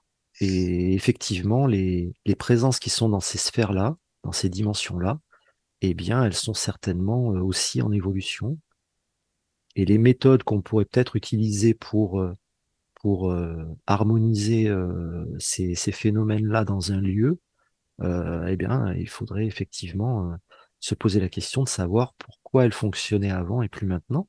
Par exemple, pour pour aller dans ton sens, je je te confirme que aujourd'hui, par exemple, quand on fait de la du tellurisme en géobiologie, et qu'on doit, euh, qu'on doit corriger un lieu, on a des possibilités aujourd'hui qu'on n'avait pas il y a 10 ou 20 ans. Et qui mmh. sont, euh, et qui sont euh, apparues comme ça. petit à petit, il y a des choses qui se mettent en place. Alors, c'est, on pourrait en, parler hein, longuement, je ne vais pas rentrer dans le détail, mais effectivement, il y a un certain nombre de choses qui se débloquent, entre guillemets, d'un point de vue global, et on a accès à des possibilités qu'on n'avait pas nécessairement accès, euh, auxquelles on n'avait pas nécessairement accès auparavant. Et effectivement, je pense qu'il n'y a aucune raison que ces changements-là s'opèrent juste dans, dans notre dimension et pas dans les dimensions supérieures. Oui, ben oui. Voilà. C'est vraiment, il faut faire une, il faut faire une espèce de veille technologique, tu vois, euh, euh, mm. une espèce de veille permanente. C'est ça, c'est en ça que mm-hmm. je vous disais tout à l'heure que que la géobiologie, mais mais de, façon beaucoup plus large l'énergétique en général, euh, c'est absolument pas quelque chose de figé, absolument pas. Mmh, c'est ça.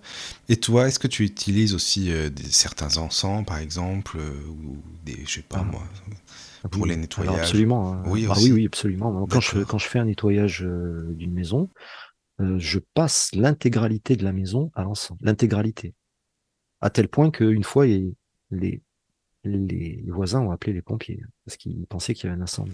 Ah bah après, si tu mets des encens qui sont bien, ah bien, chargés, ça, ce qu'il y a, c'est qu'une fois qu'une fois qu'on a tout nettoyé, enfin qu'on a passé de l'encens, le nettoyage, enfin le, passage à l'encens, dans ma pratique, c'est un, c'est une, c'est une préparation au nettoyage.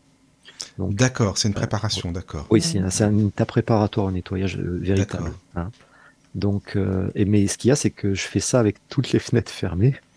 Et ah donc, euh, ah, ah, voilà, donc une fois que, une fois que c'est fini, il faut bien ouvrir pour aérer. Ah oui, quand même, oui. Et donc, tu as, tout l'encens qui sort, ça fume. Ah oui, d'accord. Et j'étais à Brest, en plein centre de Brest, et il y a des pompiers qui ont débarqué en se disant mais il y a un incendie, il y a les voisins qui ont ah appelé. Non, non, non, c'est juste de l'encens. Mais ça fume. Eh, mais attends, euh, ils t'ont dit quoi? Parce que tu as dit ça, ils ont dit mais qu'est-ce qu'il nous fait celui-là avec ses encens et tout? Bah, Bon, ils sont rentrés, ils ont bien vu que c'était pas. Un bah, non, non, non. Et puis ça sent, puis ça sent pas, ça sent pas du tout l'incendie. Hein, c'est sûr. Oui, non, mais c'est sûr. Euh, mais c'était rigolo. S'ils sont pas verts, tu peux, c'est pas évident de dire non mais je suis géobiologue, je fais mon boulot, vous inquiétez pas, j'ai allumé mes encens et tout. Non, bah, tu sais quoi, ils m'ont même pas demandé pour. Ah, c'est vrai? Ah bah non, non, Ils m'ont même pas demandé. Ils ont dit, ils sont rentrés, ils ont dit ah bah oui d'accord, il y a pas d'incendie. Ah bon, moi c'est bon alors. Continuez, laissez votre encens. C'est vrai que les gens sont assez discrets. Hein. Moi, quand j'allais ah chercher du camphre chez le pharmacien, euh, à un moment, puis ils me disent pourquoi une purification, mais après il n'a plus rien dit. Je crois qu'il n'a pas compris. il, y a des chances, il y a des chances qu'effectivement qu'il n'ait pas. il n'a pas compris. Donc oui, hein, oui, j'utilise de l'encens. Hein. J'utilise beaucoup d'encens. Oui, oui, oui, oui. c'est c'est vraiment un, c'est vraiment un produit euh, un produit euh, merveilleux. Et tel encens euh, spécifique pour telle et telle purification ou enfin je veux dire c'est toujours les mêmes ou? En fait moi personnellement j'utilise beaucoup le benjoin de Sumatra. C'est un encens qui est donc c'est un encens en grain qu'on dépose sur des charbons ardents. Et euh, c'est euh, c'est euh, un encens qui est utilisé qui est utilisé notamment dans les c'est ce qu'ils mettent dans les églises. C'est celui-là Dans les encensoirs dans les églises. c'est cette c'est cette odeur là quoi. Ah oui oui. Voilà. Moi j'utilise beaucoup celui-là. J'en utilise parfois d'autres qui sont des mélanges quand il y a des quand il y a des, des cas particuliers. Oui. Mais de manière générale, quand je dois faire un, une préparation au nettoyage euh, standard, on va dire, j'utilise euh, j'utilise cet encens là. Mais c'est pas le seul encens. Euh, moi, j'utilise celui-là, mais c'est pas du tout le seul qu'on peut utiliser. Non, non, bien sûr. Il fonctionne très très hmm. bien aussi. Mais celui-ci, il fonctionne bien. Ben, quand je te parlais d'acclimatation, c'est par Enfin, moi, j'ai vécu quelque chose avec le le Storax. Je sais pas si tu vois là. Cette, oui, je vois très bien. Voilà. Enfin, on dit Styrax ou Storax. Et euh, en fait, j'étais dans un, une maison et j'avais disposé des encensoirs.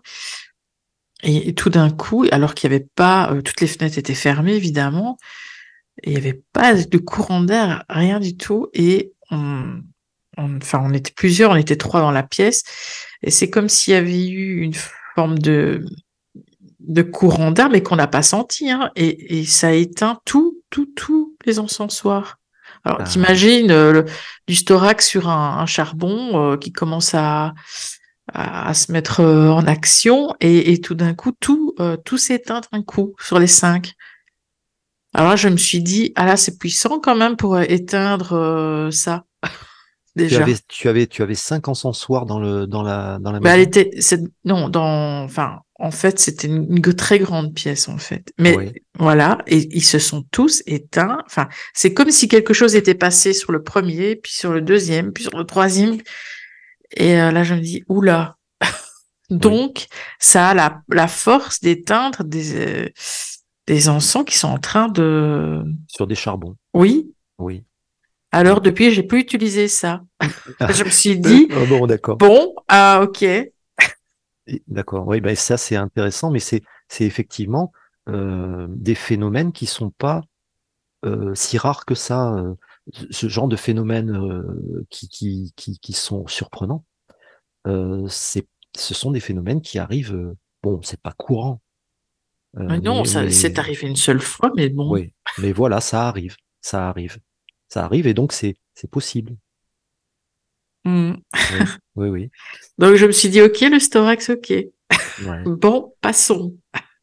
On va changer. Est-ce que, est que tu penses que c'était l'encens ou est-ce que tu penses que c'était les charbons? Tu, mais je pense que ça aurait pu être n'importe quel encens, ça se serait fait. Hmm. Mais bon, vu que c'était ça, euh, depuis, mais je l'ai pu utiliser en me disant, bon, ça a été assez puissant pour l'éteindre.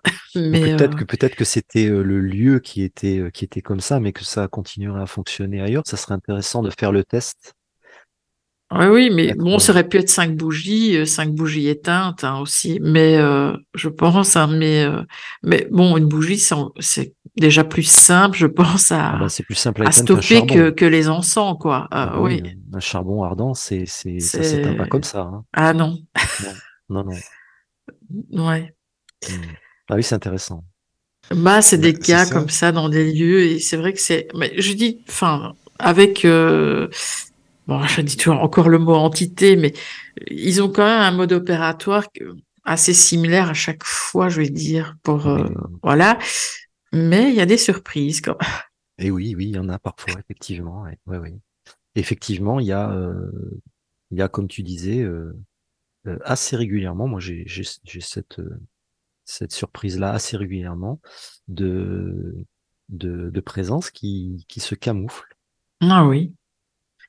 Ah Parfois pendant une heure ou deux. Hein. Ah oui, très longtemps, très longtemps. Ah oui. Oui, oui. Et Alors que tu le sens qu'il y a quelque chose, mais. Bah oui, on le, on le sent, puis on, on, mmh. peut même le, le, oui, vraiment, on peut le détecter qu'il y a un truc qui va pas. Mais euh, elle se camoufle et parfois même, euh, ça m'est arrivé aussi, ça c'est assez euh, cocasse. Ça m'est arrivé de d'avoir des des présences qui se camouflent avant que j'arrive parce que j'ai fait un, un, un, travail de détection euh, préalable pour dégrossir le, le terrain sur plan mmh avant de venir. Et les gens me disent, mais... Euh, ah, c'est plus calme. Quand j'arrive, oui, les gens me disent, oui, vous, avez fait quoi? Euh, vous, avez, vous avez fait quelque chose déjà? Bah, Je dis, ben oui, enfin, j'ai juste détecté mmh. grossièrement ce qu'il y a. Elle me dit, oui, parce que là, il n'y a, y a plus rien. Hein. Il y a, y a, y a gens, je dis, ah non, non, attendez. Parce que c'est encore pire, après c'est vicieux. après, mais c'est ça, alors, oui, ça. ça. me fait tilt, parce que je me dis, il y a des gens qui m'appellent, en, en, je vais pas dire en pleurs, mais en panique, et à partir du moment où je dis, ben, déjà, envoyez déjà euh, des photos pour que je me fasse à l'idée, etc. Et on dirait que finalement, il y a déjà une connexion qui se fait. Et euh, les gens, après, bon, je donne un rendez-vous, puis après, on me dit, bah non, euh, finalement, depuis que je vous ai contacté, ça s'est calmé, il n'y a plus rien. Oui, oui. Et en fait, et alors, pas plus besoin de venir. ça. Ouais. et après, après, ça appelle au secours un mois après. C'est ça, bah oui. Ouais. Il y a vraiment un phénomène de, de, de camouflage, oui. Mmh. Oui, c'est très très régulier. Bon, il n'y a pas de, il a pas de d'ambiguïté sur ce genre de choses. Hein. C'est vraiment, hein, moi je, je discute avec euh, de nombreux, euh, de nombreuses personnes euh, qui, qui, qui font ça aussi un peu partout en France et, et tout le monde est d'accord. Hein. Ah mais ça c'est intéressant vraiment. Enfin moi, en tout cas moi je suis à fond dans ces sujets-là, Emmanuel. Je t'avais dit. oui je sais, oui je sais. je sais pas pourquoi ça m'intéresse tellement ça. Parce bah, que c'est intéressant. Hein, ah oui, oui, oui, parce que c'est vrai que je pense qu'il y a Bernard qui euh, doit nous écouter. Enfin, j'ai fait un coucou à Bernard. Peut-être peut nous écoute Bernard. c'est son, son, sujet aussi. Il, me connaît Et euh, qu'est-ce que moi j'avais une question. Qu'est-ce que tu penses de de des personnes qui pourraient t'offrir quelque chose, un objet et et après l'introduction de cet objet chez toi, bah, les choses ne vont plus.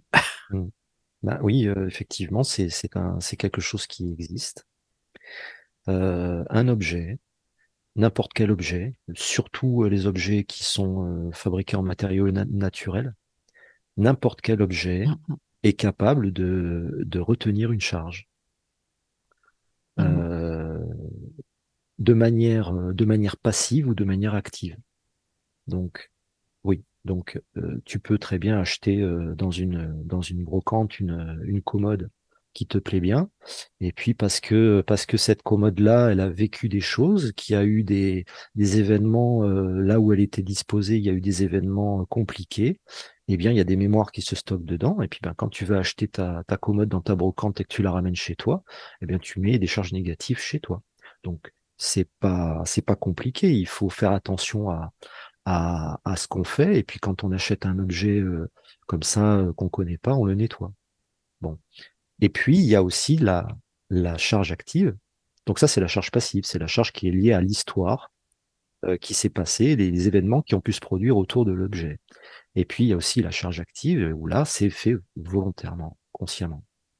C'est comme, euh, c'est comme euh, la fabrication d'un talisman, par exemple. C'est ni plus ni moins que, que de, que de, d'imposer une charge à un objet. Donc, euh, effectivement, ça existe. Il y a des méthodes. Hein, donc, c'est de la magie. Hein. Il y a des méthodes pour euh, pour euh, incruster en quelque en quelque sorte une charge positive ou négative dans un objet, de sorte de provoquer tel ou tel tel ou tel effet. Donc mmh oui, ça, c'est, ce sont des méthodes qui existent et qui sont malheureusement utilisées parfois. Alors quand il s'agit de, de faire un talisman de guérison, euh, c'est très bien. Et puis quand il s'agit de faire de faire un, un objet euh, un objet maudit, eh bien euh, eh bien ça ça ça pose des des, des, des difficultés évidemment aux gens puisque c'est fait pour ça. Et puis il faut surtout pas garder ça avec soi. Dès qu'on dès qu'on s'en rend compte, il faut s'en débarrasser ou alors le, le, le nettoyer. Si on peut pas le nettoyer, il faut le faire nettoyer. Voilà. Et cet objet peut être réactivé à volonté par la personne ah, Ça peut, en fonction de la façon dont ça a été fabriqué. C'est-à-dire que, euh, bon, les gens qui, vous savez, les gens qui, qui font de la magie négative, alors là non plus, je parle, je parle jamais de magie noire parce que la magie, c'est la magie. C'est la manière dont on l'utilise qui change. Euh, les gens qui font de la magie négative euh, sont débordants d'imagination. Débordants d'imagination. Ils vont inventer des choses incroyables pour camoufler les choses, pour euh, mettre des, des systèmes de réactivation automatique sur des cycles précis, en fonction d'événements euh, qui peuvent se passer euh, autour de, de la personne ou de l'objet, en fonction de, de l'éclairage auquel est soumis un objet, par exemple, en fonction de l'astronomie du moment. C'est vraiment, c'est vraiment très, très, euh, très, très, très imaginatif tout ça. Je trouve qu'on est beaucoup moins imaginatif pour faire des choses positives que des choses mmh. négatives. Mmh, c'est vrai. Ouais. Et, et, donc, euh, euh, quand on est quand on est face à un, face à un problème de ce type-là, que ce soit sur un objet ou, ou, sur un lieu ou sur une personne, eh bien, euh, malheureusement, il faut connaître le sujet pour pouvoir pour pouvoir l'appréhender correctement. Donc oui, quand tu as un objet comme ça qui euh, qui, est muni d'une d'une charge négative euh, comme ça, il peut y avoir des systèmes en plus, autour, intégrés, des systèmes de réactivation euh, parce que à la prochaine pleine lune, paf, voilà. Donc tu, vas désactiver le truc, tu vas te dire bon ben ça y est c'est propre, le, charme en quelque sorte est, est, est dissipé, mais tu n'auras pas fait attention, t'auras pas fait attention au, système de réactivation qui était euh, caché euh, comme les, petites lignes d'un contrat d'assurance tout en bas. Et puis, tu n'auras pas fait attention à ça, et du coup, ce système-là va faire son travail au moment, au moment de, qui est prévu, et remettre le, le système en activation euh, sans qu'on le sache, alors qu'on est persuadé qu'en fait, ben ça y est, on a traité le problème, et puis voilà, on n'en parle plus. Et ça, c'est valable sur des objets, sur des lieux, sur des gens. Ah, donc même sans introduction d'objet Oui, sans introduction d'objet, même dans le, dans le champ aurique des gens, ça se fait.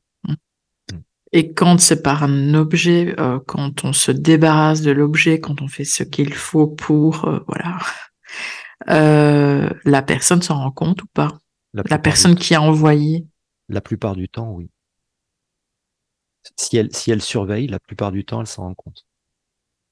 Et les gens qui font ça de manière euh, professionnelle euh, sont des gens qui surveillent toute leur création à rythme régulier. Et ils s'en rendent compte. D'accord. Oui, oui, oui. C'est attention, ce sont des, ce sont des professionnels. Mmh, oui, je m'en doute. Oui. Mmh, mmh.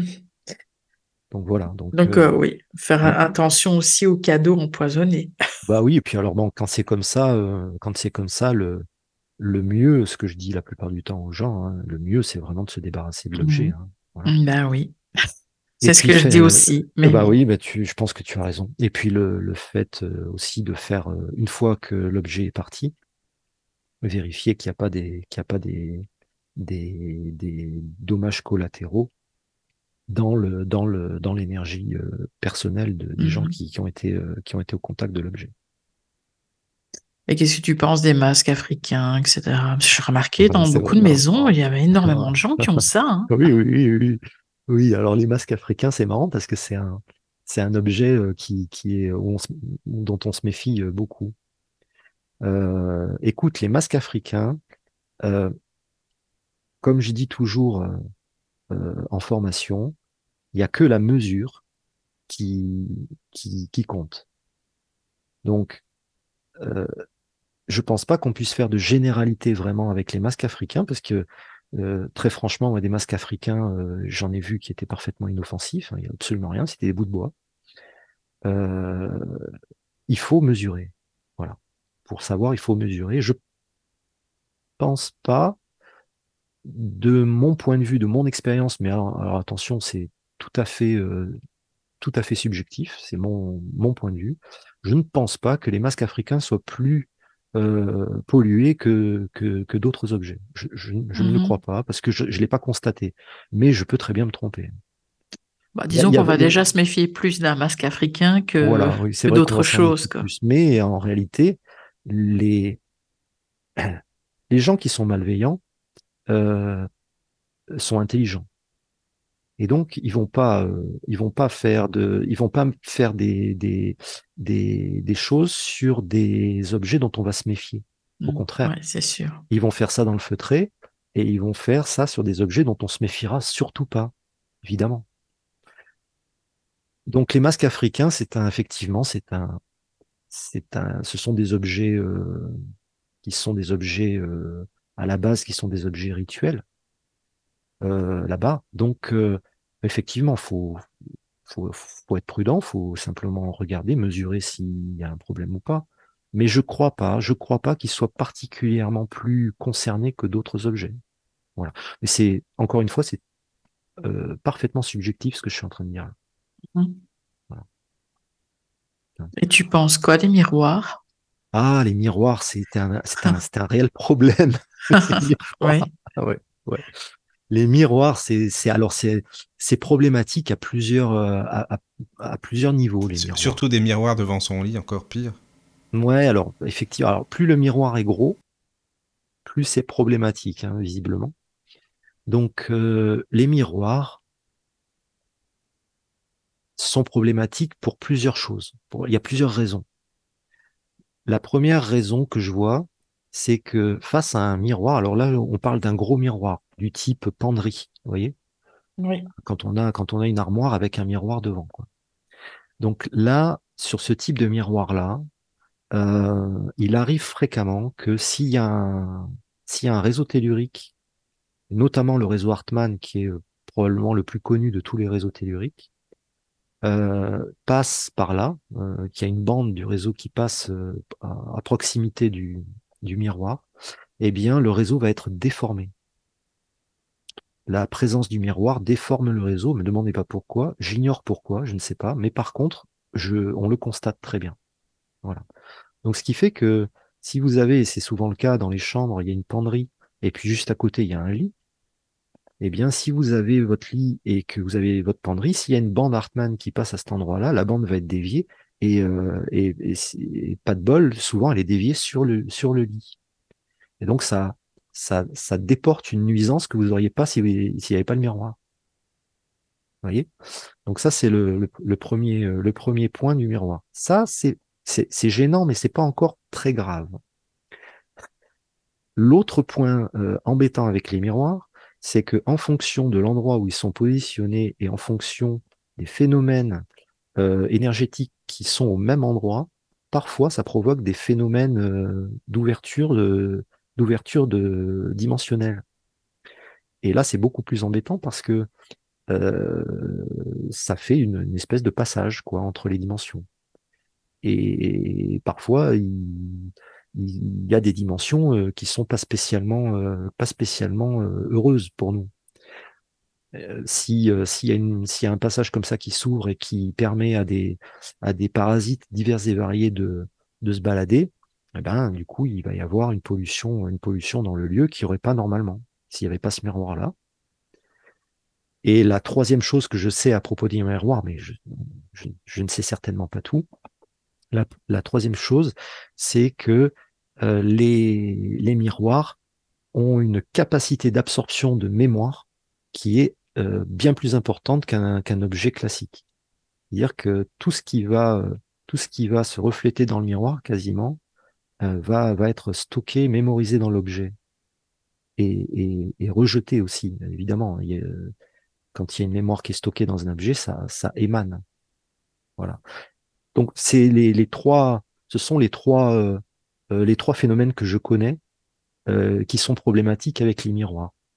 Plus le miroir est gros, euh, plus le phénomène est problématique. Mais il y a Mhm. certainement encore d'autres phénomènes avec les miroirs que je ne connais pas.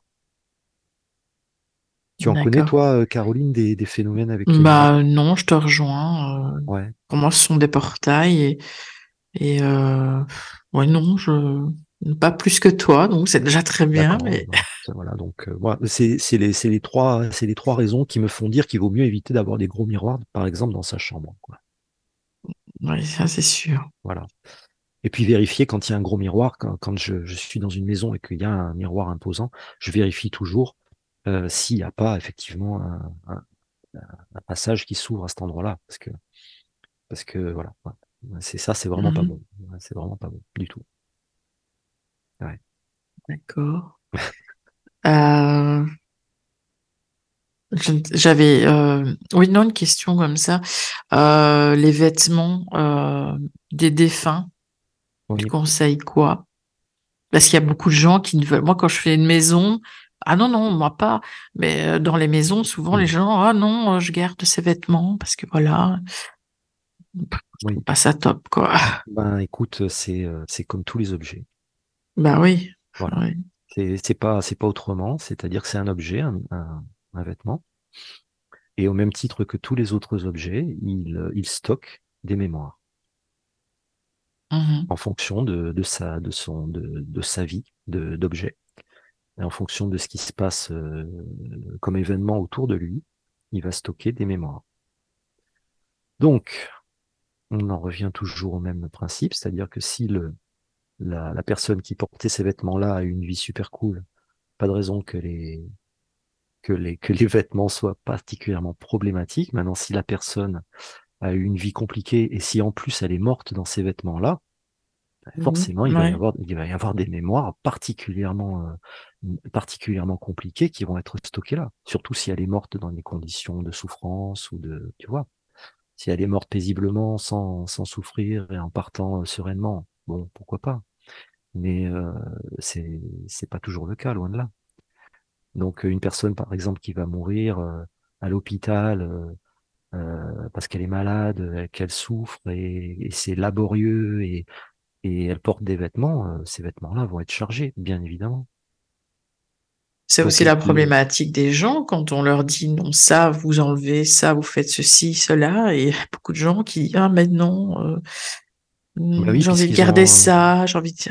Ouais. Bah oui, ils ont, ils ont un attachement émotionnel à, à ces objets-là. Mais c'est pas inéluctable, ça se nettoie. Mm. Ça se nettoie. Et dans, dans ta pratique, tu rencontres beaucoup d'auto-envoûtement Oui. Plus que de l'envoûtement? Non, pas plus. Pas plus? Non, pas plus. Il mais il y en a quand même pas mal. Il y en a quand même pas mal. Alors ça, je, je, oui, donc je, je, je rencontre euh, donc essentiellement euh, quand je fais des séances de soins. Euh, parfois aussi quand je vais faire euh, des, des, des études géobiologiques parce que euh, bah, parfois les gens sont là et je me rends compte qu'effectivement il y a, ce il y a ces phénomènes d'auto-envoûtement sur les gens qui, qui habitent la maison. Mais bon, c'est surtout en c'est surtout en séance de soins que, que je rencontre ça. Et c'est effectivement c'est quelque chose d'assez courant. Enfin, en tout cas pour Mhm. euh, pour moi dans mon dans mon secteur, c'est quelque chose d'assez courant, ouais. Ouais. Et c'est euh, c'est embêtant. Mm. c'est c'est c'est embêtant surtout quand il faut euh, quand il faut euh, faire prendre conscience à la personne Ouais, c'est que, ça, quoi. que, que c'est que c'est pas que c'est la source de son problème et pas extérieure, quoi. Ah ouais, ça. C'est Mm. plus difficile à avaler qu'un phénomène paranormal. Oui, c'est bien plus compliqué parce que là, la, la cause, elle est à l'intérieur et pas dehors. Mm. Ouais. Donc soit là, euh, soit là, la personne veut bien l'entendre et elle fait confiance, euh, elle fait confiance à l'avis du thérapeute, soit euh, c'est pas possible et puis bah, dans ce cas-là, bah, c'est c'est son chemin de vie et puis il faudra qu'elle fasse son expérience jusqu'au bout, quoi. Bah, ces gens-là ont besoin d'un psy. hein. Bah oui, ça peut aider. hein. Mm. Ah oui, oui, oui, clairement, ça peut aider. J'ai beaucoup de gens qui viennent me voir et qui sont qui sont euh, schizophrènes aussi. Bah oui, ça Voilà. aussi. J'ai- Et je leur dis souvent d'ailleurs que qu'il y a les hôpitaux psychiatriques sont remplis de, de, de personnes qui pourraient être euh, qui pourraient être traitées assez facilement. Euh, Oui, ça c'est vrai. peu qu'on s'intéresse à leur environnement énergétique. Oui, c'est ça. On le dit Ouais. pas, euh, on le dit pas évidemment, parce que les gens n'en parlent pas forcément, mais puis on le sait peut-être pas non plus, mais, Mais c'est vrai que tu as raison, c'est sûr même. En, en bioénergie, on, on, le sait très bien, ça, on le constate, et puis euh, et on sait très bien que ça, que ça, que ça peut, que ça peut aider considérablement euh, les gens. Hein. Par exemple, euh, bon, il y a la schizophrénie, mais il y a aussi les trucs, le truc très à la mode, c'est le burn-out. Mmh voilà, donc les burn-out, il y en a plein, plein, plein. Et, et en fait, en bioénergie, euh, je me suis vite rendu compte que, que le burn-out, c'est euh, c'est aussi, alors sûrement pas que, mais c'est aussi un, une suraccumulation de, parasites. Et donc quand on traite ce parasitage, alors ça se fait pas en une fois, hein, évidemment, parce que la, plupart des temps, la plupart du temps, les gens qui sont en burn-out euh, sont en burn-out depuis longtemps. C'est-à-dire qu'un burn-out, ça, se, prépare. Hein. C'est sur, des mois d'accumulation de, d'émotions négatives, de charges négatives, etc. Mais, euh, mais en fait, en libérant ces, ces gens de, de cet excès euh, massif de parasitage, ils récupèrent de leur burn-out très rapidement. Hein. J'ai des gens qui sont sortis de leur burn-out en 3-4 mois. Voilà.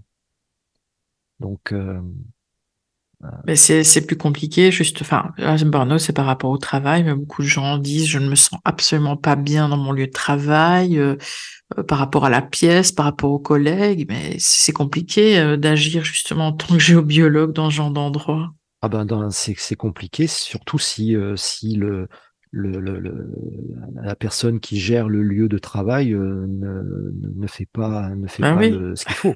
Donc là, c'est pas que c'est compliqué, c'est qu'on ne peut rien faire. Ouais, c'est ça quoi. On ne peut strictement rien faire. Hein. Donc euh, les, les, les, lieux de travail que dans lesquels je, je peux, je suis amené à intervenir, c'est parce, parce que les gens euh, le demandent évidemment. Mmh voilà. Donc quand tu as des lieux de travail, effectivement, des lieux de travail où où il y a plusieurs personnes, dans le, par exemple dans le même bureau, ou dans, il y a une, proximité comme ça, euh, avec une seule solution, hein, c'est d'intervenir quand les locaux sont vides. Oui. Et, de tout nettoyer de, haut en bas et, et voilà. Mais ça, c'est voilà, encore faut-il que ce soit possible et encore faut-il que les gens le demandent. Mmh, oui. Voilà. S'il n'y a qu'une seule personne qui s'en rend compte, ah bah c'est souvent le cas, ou alors on ne s'en parle pas. C'est pas gérable, quoi. Mm. gérable. En dehors de. Euh, donc, c'est pas gérable dans le lieu. Mais par contre, on peut intervenir sur la personne pour l'aider à, pour l'aider à encaisser, euh, encaisser le, problème ou passer au-delà. Ça, par contre, ça, c'est faisable. Mais pour le lieu, il n'y a qu'une seule solution, c'est d'aller sur le lieu et de, et de traiter le lieu, quoi. Ouais. D'accord. Ouais. Et au niveau Ce genre de problématique-là, c'est pas simple. Oui, c'est assez clair. Et au niveau des ondes de forme, par exemple, mmh. je ne sais pas, euh, ma question n'est pas assez complète, mais euh, comment est-ce que je pourrais dire? Je ne sais pas. Quel, quel impact euh, ça a sur. Oui. Ben, en fait, d'après ce que j'en sais, les ondes de forme, euh, ça, a, euh, ça a un impact, alors qui n'est pas euh, aussi imposant qu'on pourrait le croire. C'est-à-dire que une onde de forme, déjà, je pense que ce qui est important sur cette question-là, c'est de comprendre ce que c'est qu'une onde de forme. Parce qu'il y a souvent il y a une confusion qui est faite. Il y a l'onde de forme et puis il y a l'émanation de forme. Ce sont deux, choses différentes. Donc l'onde de forme, euh, elle, euh, elle est liée à des objets, euh, matériels. Donc quand il y a par exemple un, clou dans le mur, un clou dans le mur va générer une onde de forme dans le prolongement du clou. Je prends cet exemple-là parce que c'est l'exemple qui est, c'est un exemple très connu. Mmh. Hein. Les Chinois appellent ça des flèches empoisonnées. En mmh. feng shui, on parle de flèches empoisonnées. Donc, en fait, c'est une onde de forme qui est liée à un objet pointu. Et puis, la, matière, la matière et la taille de l'objet influent aussi sur l'onde de forme, évidemment. Et ça, ça crée dans l'éthérique, ça crée, euh, ça crée une perturbation qu'on appelle une onde de forme et qui a effectivement une, une, une forme pointue. Bon, ben, si on va travailler, par exemple, passer sa journée assis sur une chaise avec un clou planté dans le mur qui est derrière, et qu'on a la tête dans cette onde de forme-là toute la journée, eh ben ça va, ça, ça risque de provoquer des, des, perturbations. Ceci ça peut être cause d'un mot de tête récurrent? Oui, oui, oui. Ah, c'est fou ça. Oui. Ceci dit, ce sera probablement beaucoup moins euh, dommageable que d'être euh, d'être euh, assis sur une faille, par exemple. Je mmh pense que je pense que l'impact d'une faille tellurique, d'une faille géologique hein, dans le sol, a un, effet beaucoup plus délétère euh, que qu'un clou dans un dans un mur. Voilà. forcément. Voilà. Mais c'est un ensemble, ça fait partie du tout, si tu veux.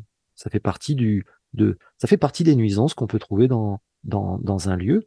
Et si on peut enlever le clou, il ben, faut le faire. C'est toujours ça de moins. Oui, c'est ah oui. clair. Voilà, il faut essayer de minimiser le au maximum euh, au maximum toutes les nuisances possibles, hein, toutes. Donc euh, euh, il peut y avoir des ondes de forme liées aux poutres sur un plafond, quand il y a des poutres apparentes, par exemple. Ce sont des poutres, ce sont des poutres qui ont des angles saillants, des angles droits. Eh bien, il va y avoir une onde de forme qui va, qui va dépasser de ces poutres-là. Et donc, il il faudrait pas, par exemple, avoir un lit juste, juste là-dessous, parce qu'on dormirait dans l'onde de forme, et ça pourrait effectivement provoquer des problèmes de sommeil, par exemple. Voilà. Mais c'est pas, je pense que c'est pas, faut pas non plus psychoter parce que des ondes de forme, il y en a vraiment partout. Tous les objets matériels, physiques, qui sont en 3D, émettent une onde de forme. Donc il y en a partout, partout, quoi. Hein. Mmh Donc voilà, il faut, il faut faire attention à, c'est surtout les ondes de forme pointues, les ondes de forme avec des angles saillants qui sont, problématiques. Quand tu as un objet qui est arrondi, circulaire, il va avoir une onde de forme de la même manière euh, qui va être, euh, arrondie. Ces ondes de forme-là, elles sont, elles sont, elles sont pas gênantes. C'est euh, vraiment les, objets, les objets métalliques, la plupart du temps, les objets métalliques sont plus embêtants et qui sont pointus ou alors qui ont, des angles saillants. Alors là, là oui, l'onde de forme, elle est plus embêtante. Et euh, moi, j'ai une question un peu bizarre, mais qu'est-ce que tu penses des endroits, par exemple, il y a des personnes qui me disent, moi j'ai un commerce, j'ai l'impression que les gens, ils passent devant, mais ils ne le voient pas. Ah oui. C'est dû à quoi? Euh... La plupart enfin, ça fonctionnait avant, puis on me dit, ben je sais pas, depuis euh, quelque temps, j'ai vraiment l'impression que mon commerce est invisible.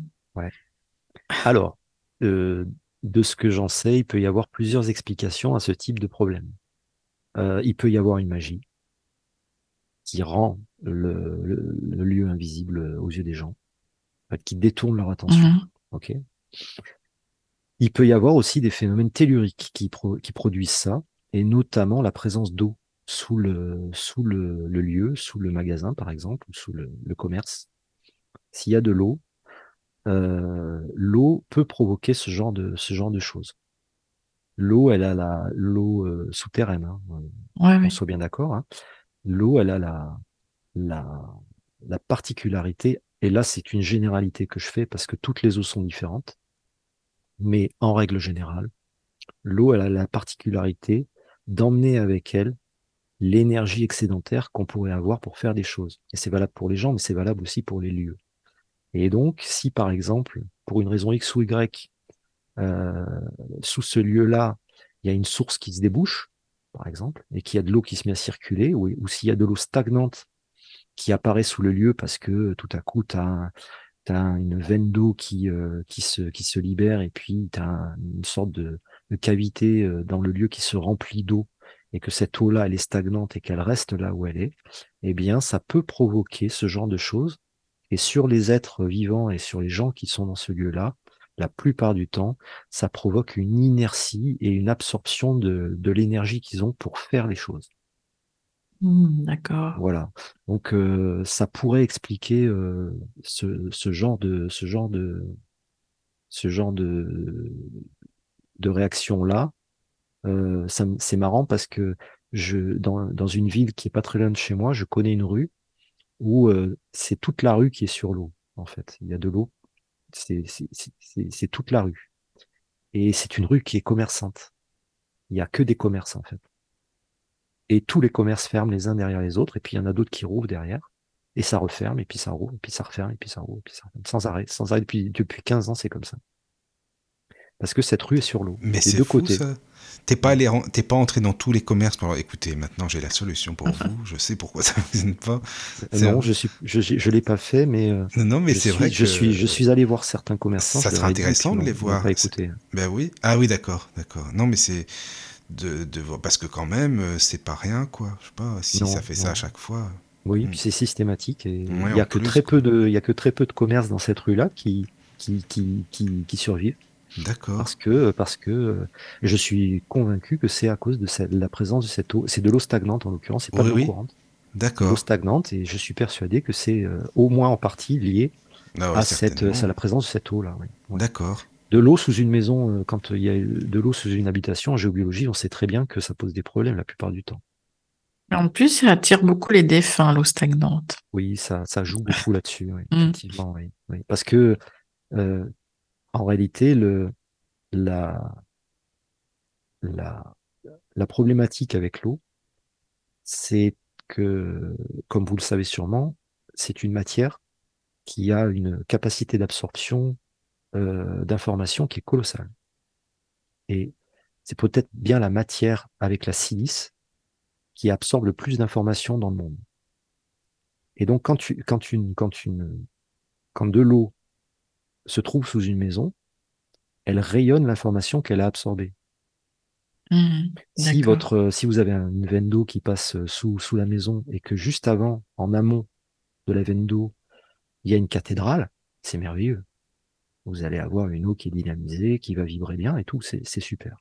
Mais si vous avez un hôpital ou un cimetière, eh bien, mmh. l'eau qui descend sous votre maison, elle va véhiculer l'information qu'elle a récoltée avant d'arriver chez vous sous le cimetière.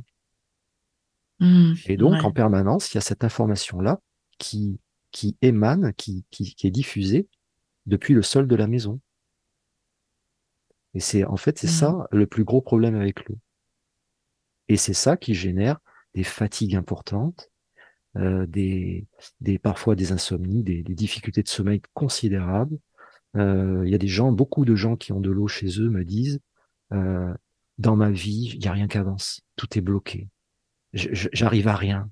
Au boulot, ça ça marche pas. Euh, mes amis, euh, mes amis euh, s'en vont. Il y a rien qui bouge. Je suis fatigué. J'en peux plus. Et eh ben souvent, très souvent, je dirais peut-être 80% des cas, c'est parce qu'il y a de l'eau sous leur maison. De l'eau, de l'eau qui est vraiment dévitalisante, hein, qui est chargée en, en informations délétères pour eux. Et ça, c'est vraiment quelque chose de très récurrent, très très très récurrent. Et c'est pas pour rien que depuis des, des, des siècles, les, les, les sourciers euh, vérifiaient s'il y avait de l'eau sous les maisons ou pas. Bah oui. plus ça va aujourd'hui, plus euh, l'information de l'eau est mauvaise. Parce qu'il y a mmh. encore 200 ans, l'eau la, l'eau était pas aussi polluée qu'aujourd'hui. Euh, le développement urbain n'était pas celui qu'on a aujourd'hui il n'y avait pas toutes les pollutions euh, d'aujourd'hui. Euh. Aujourd'hui, l'eau, elle a euh, énormément de raisons d'être polluée, énormément. En dehors de la pollution chimique, qui, qui est un vrai facteur d'information de l'eau. Hein. Que quand quand il y a des, polluants chimiques qui sont intégrés dans l'eau, eh bien l'eau se charge de cette information-là également. Hein. C'est comme le principe de, l'homéopathie. Elle, prend l'information des polluants. Et donc, elle va émaner cette information-là, euh, des polluants. Et puis, il y a ça, et puis il y a donc la, pollution chimique, mais il n'y a pas que la pollution chimique, il y a aussi la, pollution informationnelle qu'on va avoir lorsque, effectivement, l'eau va traverser un, un, cimetière, un, hôpital, euh, euh, une casse auto. Les casses auto, c'est pas bon du tout. Par exemple, de l'eau qui passe sous une casse auto, c'est pas bon du tout parce que la plupart du temps, ben, il y a eu des accidents. Ah oui. Et, vrai. et les carcasses de voitures empilées, elles ont leur mémoire. Et donc, l'eau qui passe là-dessous, bah, elle prend les mémoires qui sont au-dessus. Et puis elle véhicule ça euh, dans son lit, euh, dans, les, dans les bâtiments qui suivent. Quoi. Mmh, ok, oui. Ouais. ouais c'est vrai, jamais pensé à ça. Ouais, ouais, ça c'est les casses auto, ça c'est marrant. Ouais. Enfin, c'est marrant, c'est pas marrant. Ouais. Ah, c'est, c'est un, on ne pense pas, mais oui, la plupart du temps, quand tu as des, des, véhicules là, c'est des véhicules accidentés, quoi. Mmh, ok. Euh, bah, sur le chat, il y a Thierry qui demande si je veux me débarrasser d'un objet offert par une personne qui ne m'inspire pas confiance, poubelle ou brûler Ah, Pour l'interrogation. ouais. Et il rajoute, il y a une quinzaine d'années, j'étais ado, une géobiologue est passée chez mes parents. Au pendule sur un plan, elle a déterminé des points, y a planté des barres à mine pour rééquilibrer une sorte d'acupuncture terrestre. Et je me rappelle que cela coûtait cher. Oui. Alors effectivement, euh, c'était il y a combien de temps une, Une quinzaine d'années. Oui, voilà, oui, c'est ça. ouais. Donc euh, effectivement, euh, il y a, il y a 15-20 ans, les, les, les méthodes de correction, euh, c'était c'était ce genre de choses. C'était des, des barres métalliques, des, des parfois des bouteilles champenoises aussi étaient beaucoup utilisées à cause de leur de leur forme pour euh, pour corriger tel ou tel problème quoi. Donc euh, là, la, personne, ce qu'elle a dû faire sur le plan, c'est détecter effectivement des des endroits géopathogènes dans la maison. Et puis elle a dû se dire, ben voilà, donc là j'ai un point géopathogène à cause de, à cause d'un cours d'eau peut-être.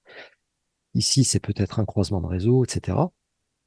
Et puis elle a, euh, elle a mis des, elle a mis des barres comme ça parce qu'à l'époque euh, c'était les remèdes qu'on, c'était les, correctifs qu'on utilisait. Et comme euh, on l'évoquait tout à l'heure euh, ensemble, euh, aujourd'hui les choses ont tellement évolué que on n'a plus besoin de faire ça. On n'a plus vraiment plus besoin d'ailleurs. Alors, si on utilise des remèdes comme, comme ça, des correctifs comme ça, ça fonctionnera certainement. Mais ça fonctionnera beaucoup moins bien qu'avec des méthodes, euh, des méthodes plus récentes et qui, qui, qui fonctionnent, qui fonctionnent mieux parce que on a accès aujourd'hui à d'autres, euh, à d'autres possibilités bien plus efficaces et bien plus simples à mettre en œuvre également. Parce que planter une baramine dans, dans le sol, c'est pas simple.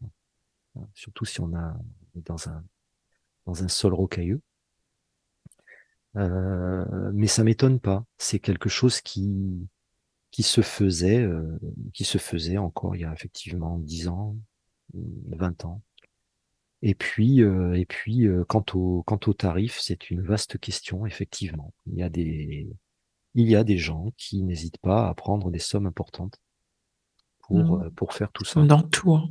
Ouais, Mm. c'est comme dans tout. Voilà, c'est ça. Donc il y a de tout. hein. Il y a il y a de tout. Euh, vraiment. hein, il y a c'est c'est voilà. Ça peut ça peut monter euh, ça peut monter effectivement euh, sur des, des sommes astronomiques. hein. Voilà. Et le premier point de sa question, c'est quoi, Caro Euh, si je veux me débarrasser d'un objet offert par Ah une oui. personne qui ne m'inspire pas confiance, poubelle ou brûler. Alors clairement brûler, clairement. Ah, Si on peut le brûler, si c'est un matériau qui brûle, clairement brûler. Oui. Oui, oui. Et tu penses quoi d'enterrer? Euh, Au risque que quelqu'un le, le déterre Enfin, déjà, rapidement, pre- mais premièrement, tu as le, le risque de le déterrer. Et puis, je n'aime pas spécialement, euh, je n'aime pas spécialement l'idée de confier à la terre ce genre de choses. Je préfère largement le confier au feu. C'est Mm. mon avis, hein, mais je- Mhm. mon avis. Donc, Oui, oui, non, moi, je- personnellement, si j'étais à la place de Thierry, je brûlerais la, si je peux le brûler, je le brûlerais. D'accord. Ouais. Le feu a vraiment une, des vertus euh, purificatrices euh, très, très importantes. Mm, mm. Voilà. En Et qu'est-ce que tu euh, penses? Ah ben merci. Non, pour non, la j'allais dire merci à Thierry pour la Ah. question, c'est pour ça. Oui, oui, ouais. vas-y. Et qu'est-ce que tu penses dans un lieu euh, où euh, il, enfin, où je pense qu'il y a eu quand même de la magie qui a été effectuée, hein, voilà. Euh, bah, je vais parler pour moi en fait parce que c'est mon cas. Mais euh, j'avais un cactus que j'avais depuis cinq, euh, voilà, plus, plus de huit ans quoi, et euh, il se portait très très très bien. Je veux dire que dans la maison où j'étais, où je venais d'arriver à ce moment-là, bah, il avait même beaucoup beaucoup grandi. Mhm. Et puis en 15 jours, je l'ai perdu, mais complètement ici, complètement devenu tout noir et euh, il n'y avait plus rien, il n'y avait plus de cactus, quoi. Tu penses que la magie a un impact sur les plantes avant d'avoir un impact sur les humains, comme ça peut avoir un impact sur les animaux avant de toucher l'humain? Ça peut, effectivement, ouais, parce que en fonction de la façon dont elle est faite, C'est vraiment fonction de la façon dont elle est faite.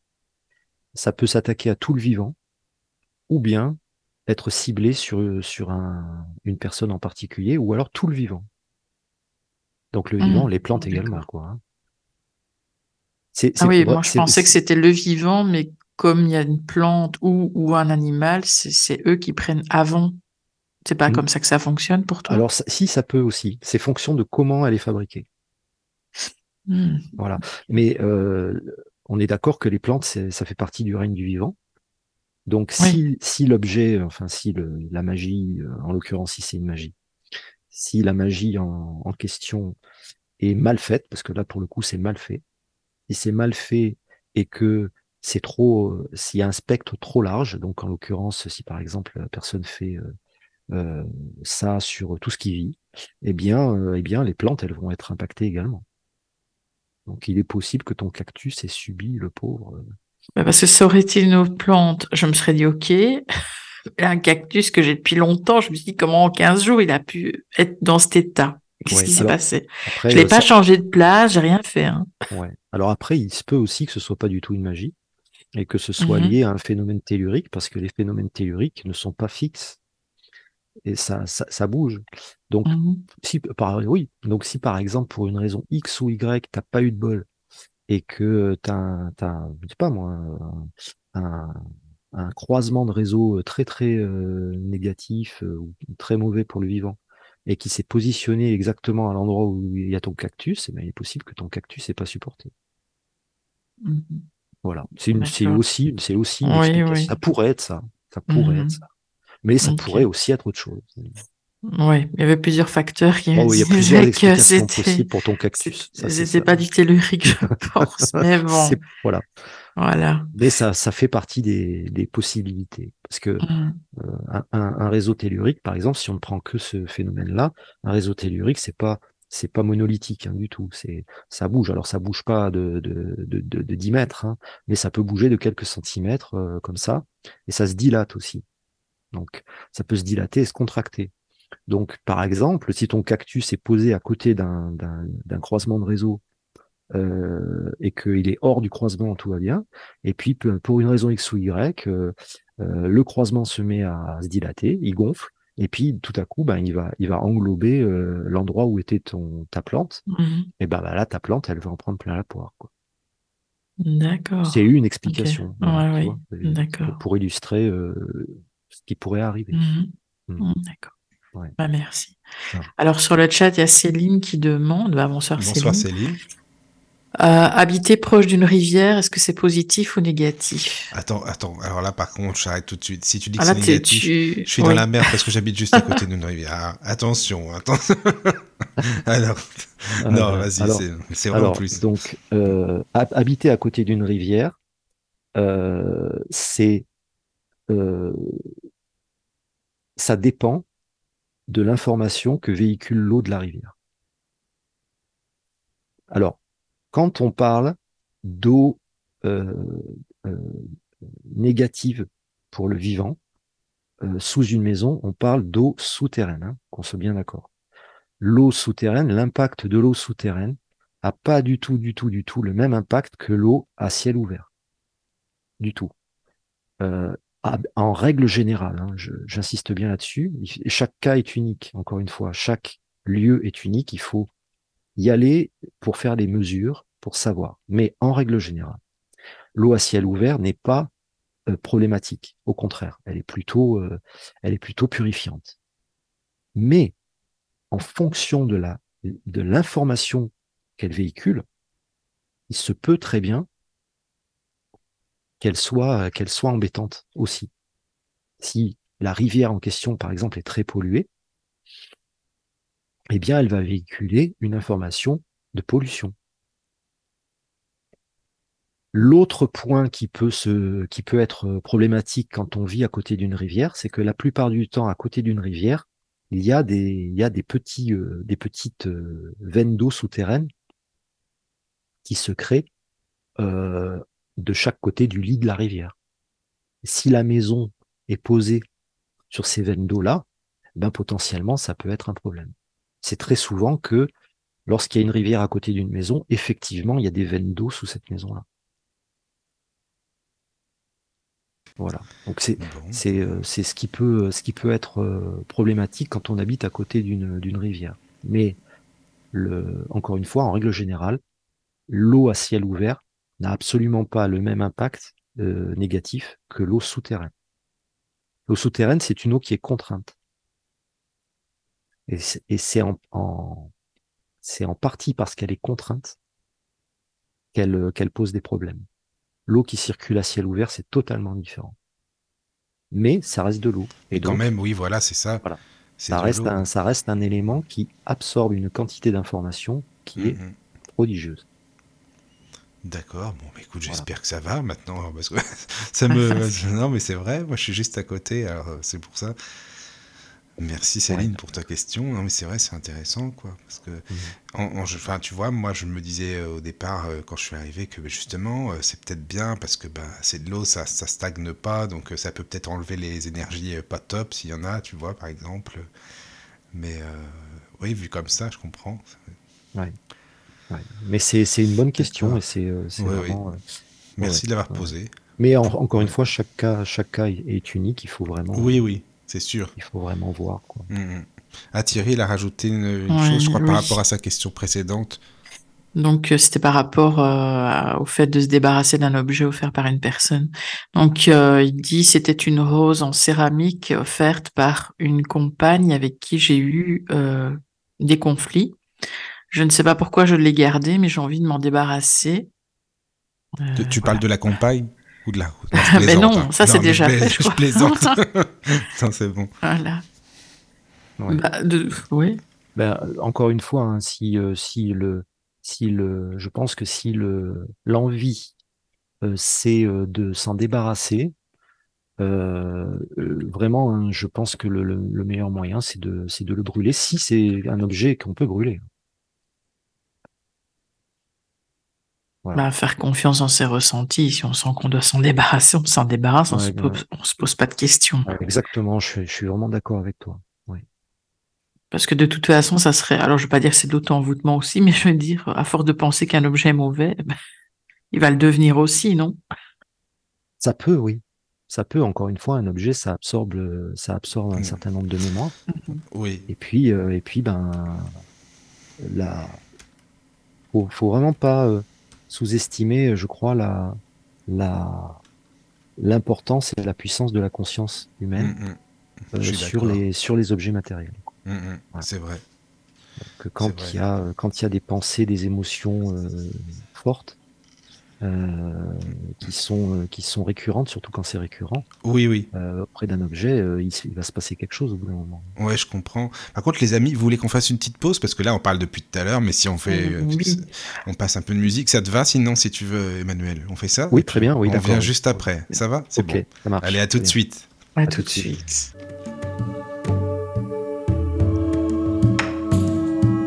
Bienvenue sur la radio du Lotus. Caroline et Michael. La radio du Lotus, on l'écoute partout dans le monde. De retour sur la radio du Lotus, il est 23h13. Nous sommes toujours en direct et toujours avec notre invité Manuel. Coucou, toujours là. Voilà, et Michael. aussi. voilà. Alors, il y avait une question, Emmanuel, par rapport aux objets, tu sais. C'était, euh, parce que tout à l'heure, tu as expliqué qu'il fallait les nettoyer. Et c'était quand on achète euh, des objets dans une brocante. c'est vrai qu'il y a plein de gens qui adorent, qui sont à fond brocante quand même. Et on ne sait pas qui a appartenu. Comment faire pour nettoyer euh, un objet qu'on a eu dans une brocante? Ou un meuble, ou enfin peu importe. Oui, voilà. Bah alors, je pense que Là, Caroline sera, j'espère, d'accord avec ça. C'est-à-dire que je pense que la première chose à faire, c'est de passer le, passer le, tout simplement passer l'objet à l'encens. Mmh. bah oui. mais c'est tout bête, hein, mais c'est la, première chose à faire. Donc si c'est si c'est un meuble par exemple, si c'est un bibelot, bah, vous passez le, le, bibelot euh, dans la fumée de l'encens. Et puis si c'est un meuble, eh il faut euh, bien passer l'encens euh, dehors et dedans. Mmh voilà, bien partout. Vous passez bien partout l'encens. Et, ça déjà, ça va, euh, ça va provoquer un nettoyage déjà euh, important. Il y aura peut-être pas tout de, de, Mhm. gérer, mais ça fait déjà une bonne, bonne part, quoi. Et c'est simple à faire. Bah oui, c'est simple. Ouais. Je sais pas ce que tu en penses, Caroline. Ah oui, oui, mais c'est exactement ça. Mm. Sinon, on s'en débarrasse, on s'en débarrasse. Et puis... Ouais. Non, mais il y a Bah, des non, gens si tu l'as acheté dans qui. une brocante, euh, c'est pas le but de t'en débarrasser à la base. Oui, mais enfin, il y a des gens qui, euh, à partir du, enfin, tout va bien chez eux, à partir du moment où ils ramènent un meuble, voilà, ou ré- qui récupèrent un meuble d'une vieille tante ou d'un défunt, enfin bref, d'une personne qui vient de mourir, bah, il, il y a des choses qui se manifestent chez eux à partir de l'introduction de l'objet, donc. euh, hmm. Mais bon, euh, avec un nettoyage, euh, voilà, quoi. En général, ça s'en va. La plupart du temps, ça suffit. hein. Mhm. Et puis, euh, Oui. Euh, c'est vraiment, vraiment ce qu'on disait tout à l'heure. Je crois que c'est vraiment, vraiment important euh, de, de faire attention à, à, à ne pas étouffer ses ressentis. Euh, Mhm. C'est-à-dire que quand on sent, on se sent pas bien avec un objet, qu'il y a un doute, en fait, quand s'il y a un doute, c'est qu'il n'y a pas de doute. Mhm. Donc, si vous avez un doute sur un objet, il faut pas mettre ce, enfin, il faut pas. Moi, je pense qu'il ne faut pas mettre de côté ce ressenti, ce doute-là. Il faut le prendre en considération, quoi. Et la plupart du temps, un ressenti, c'est quelque chose qui se manifeste de manière spontanée, et c'est là que c'est intéressant. Et, c'est et c'est là que euh, c'est ce ce ce premier ressenti-là qu'il est est intéressant d'écouter. Et c'est certainement pas les élaborations du mental qui peuvent arriver après en se disant non, mais je suis en train de, de délirer, c'est n'importe quoi, pourquoi je m'inquiète? Non, non, alors soyons raisonnables. Ça, c'est le mental. L'intuition, la conscience, c'est le premier ressenti.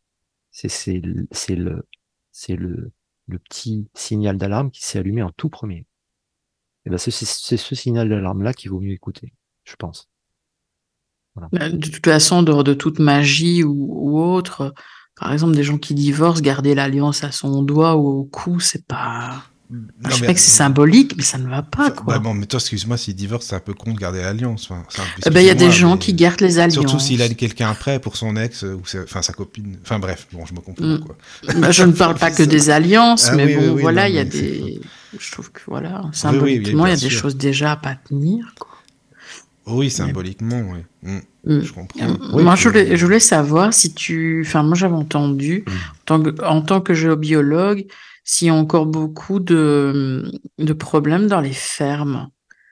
On Dans entendait sous beaucoup Dans- de, dans- de fermiers qui se plaignaient le bétail qui meurt, que si. Dans que les exploitations agricoles, ah, Oui, oui. éno- énormément. Ah, ça existe encore. euh, Ah mon Dieu, bien sûr. J'étais j'étais dans une exploitation agricole le mois dernier. J'y suis resté j'y suis resté quatre jours. Oula, ah oui. bien sûr, bien sûr. Oui, oui, oui, oui, oui. Oui, c'est sans arrêt. Donc euh, c'est dû à quoi, en fait? C'est des, Oh des là, jalousies, des... Ah Ah. oui, alors il y a de tout. Alors, ce qui est intéressant dans une exploitation comme ça, une exploitation agricole, c'est qu'on ne s'embête pas. C'est-à-dire qu'il y a vraiment, euh, il y a vraiment de tout. Euh, tout est à faire. Voilà. Euh, Il y a euh, des mémoires absolument colossales de souffrance animale.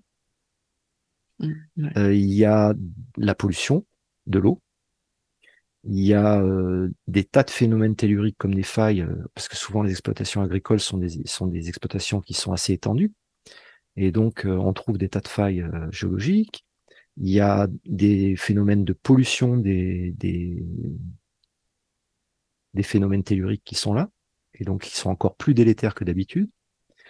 Il y a énormément de magie, énormément. Donc là, c'est surtout lié à des jalousies. Euh, la plupart du temps, c'est lié à des jalousies ou alors à des conflits entre familles. Euh, il y a quoi d'autre? Euh, Il y a beaucoup, beaucoup de présence négative extradimensionnelle dans les, dans les, dans les exploitations agricoles, notamment de type insectoïde, insectoïde noir. Euh, il y a quoi d'autre? Il y a euh, de la, il y a beaucoup de blessures, ce qu'on appelle des blessures de la terre. Donc, ce sont pas vraiment des, ne sont pas vraiment des phénomènes géobiologiques, c'est une, c'est une, une, on peut dire ça, une pollution de la Terre qui est telle que la Terre est blessée. Je parle de Gaïa, que la mmh. Terre est blessée. Voilà. Donc ça, on trouve aussi beaucoup dans les exploitations agricoles.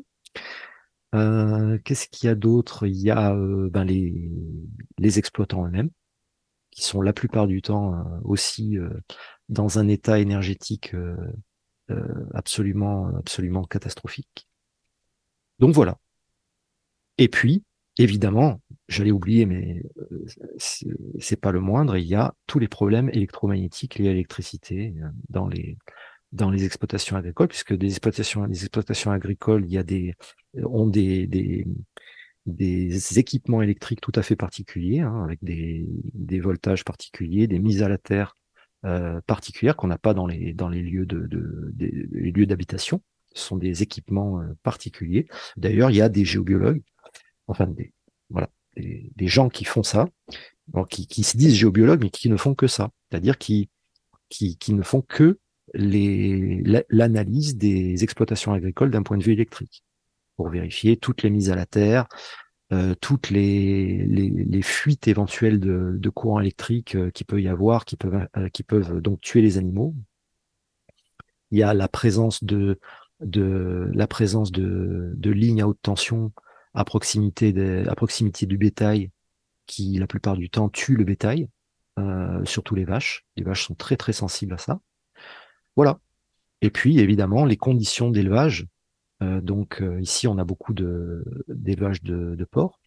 Et donc, les conditions d'élevage de ces, de ces animaux, en fonction de la manière dont ils sont élevés, eh bien, euh, génèrent une quantité de, une quantité de, de, de mémoire et de, et de mémoire de souffrance plus ou moins élevée. Et puis, ben, avec le, le temps qui passe et l'accumulation.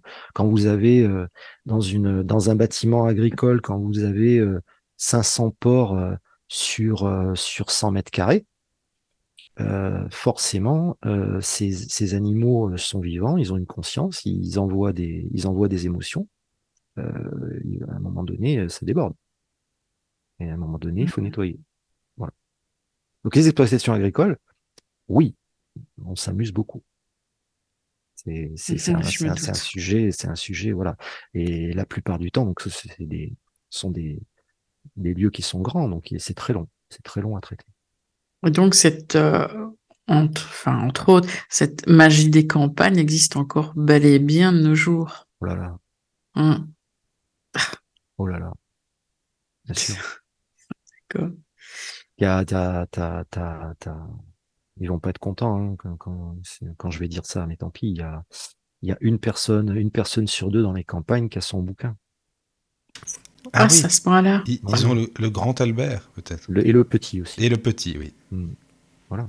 C'est ça. Donc, euh, ils se le refilent de père en fils depuis. Euh, mais je pensais pas que c'était toujours euh, à ce point-là, tu vois, parce que quand tu, disais, c'est oh, des vieux trucs, c'est bon, quoi. Maintenant, il n'y a plus tout ça. Mais ça boite des vieux trucs.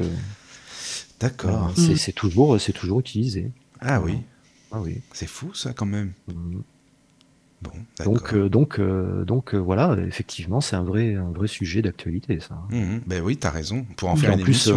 oui, oui, complètement. On pourrait faire une émission là-dessus parce qu'on mmh. rajoute effectivement là-dessus tous les problèmes, tous les problèmes modernes. Oui. Hein, quand, quand, quand vous avez une éolienne qui est ou un champ d'éolienne qui est implanté à côté d'une exploitation agricole, il se passe des trucs. Hein. Bah oui. Oui, oui il y a des messages sur le chat. Excusez-moi. Bah, il y a déjà sur l'application. Ah, sur l'application. Ah, euh, sur l'application, il y a Emilio qui, qui nous dit qu'il nous écoute et que c'est très intéressant. Ah, bah c'est sympa, c'est mon ami Emilio. Coucou Emilio, François. Bah, c'est un ami. D'ailleurs, je l'ai vu aujourd'hui, on a passé une journée ensemble. C'est sympa de nous écouter, ça fait bien plaisir. C'est super. Ah, bah, si tu as des questions, tu n'hésites pas, hein, Emilio. Euh, oui, oui, mais c'est. C'est un ami, donc voilà, il m'a dit ah, j'écouterai. il est là, il est fidèle au poste, ça fait mm. plaisir. Et Puis il y a Céline sur la chat qui dit euh, Votre émission est de grande qualité, c'est toujours un plaisir de vous écouter. Un grand merci à vous. Mais c'est sympa. Et en l'occurrence, je me sens merveilleusement chez moi. Mais tant mieux. C'est un compliment, ça. ça, par contre, c'est vraiment un compliment. Alors là, qu'on dise ça, c'est ce que je dis souvent d'ailleurs aux, personnes qui viennent. Bah, comme j'avais dit avant à Emmanuel, avant l'émission, le principal, c'est qu'on se sente vraiment à l'aise et on oublie qu'on est à la radio. En tout cas, moi, je sais que je, l'oublie. Euh, et, le principal, c'est qu'on est entre, amis, on discute autour d'une table. Et puis, moi, je le vois comme ça. Donc, euh, si pour toi, Emmanuel, tu es à l'aise et que si ça va, c'est qu'on a, réussi, c'est bien, tant mieux. Bah, je suis euh, parfaitement à l'aise et c'est vrai que je, suis d'accord avec, les auditeurs et avant de, quand j'ai, connu la radio du Lotus, évidemment, j'ai écouté des podcasts.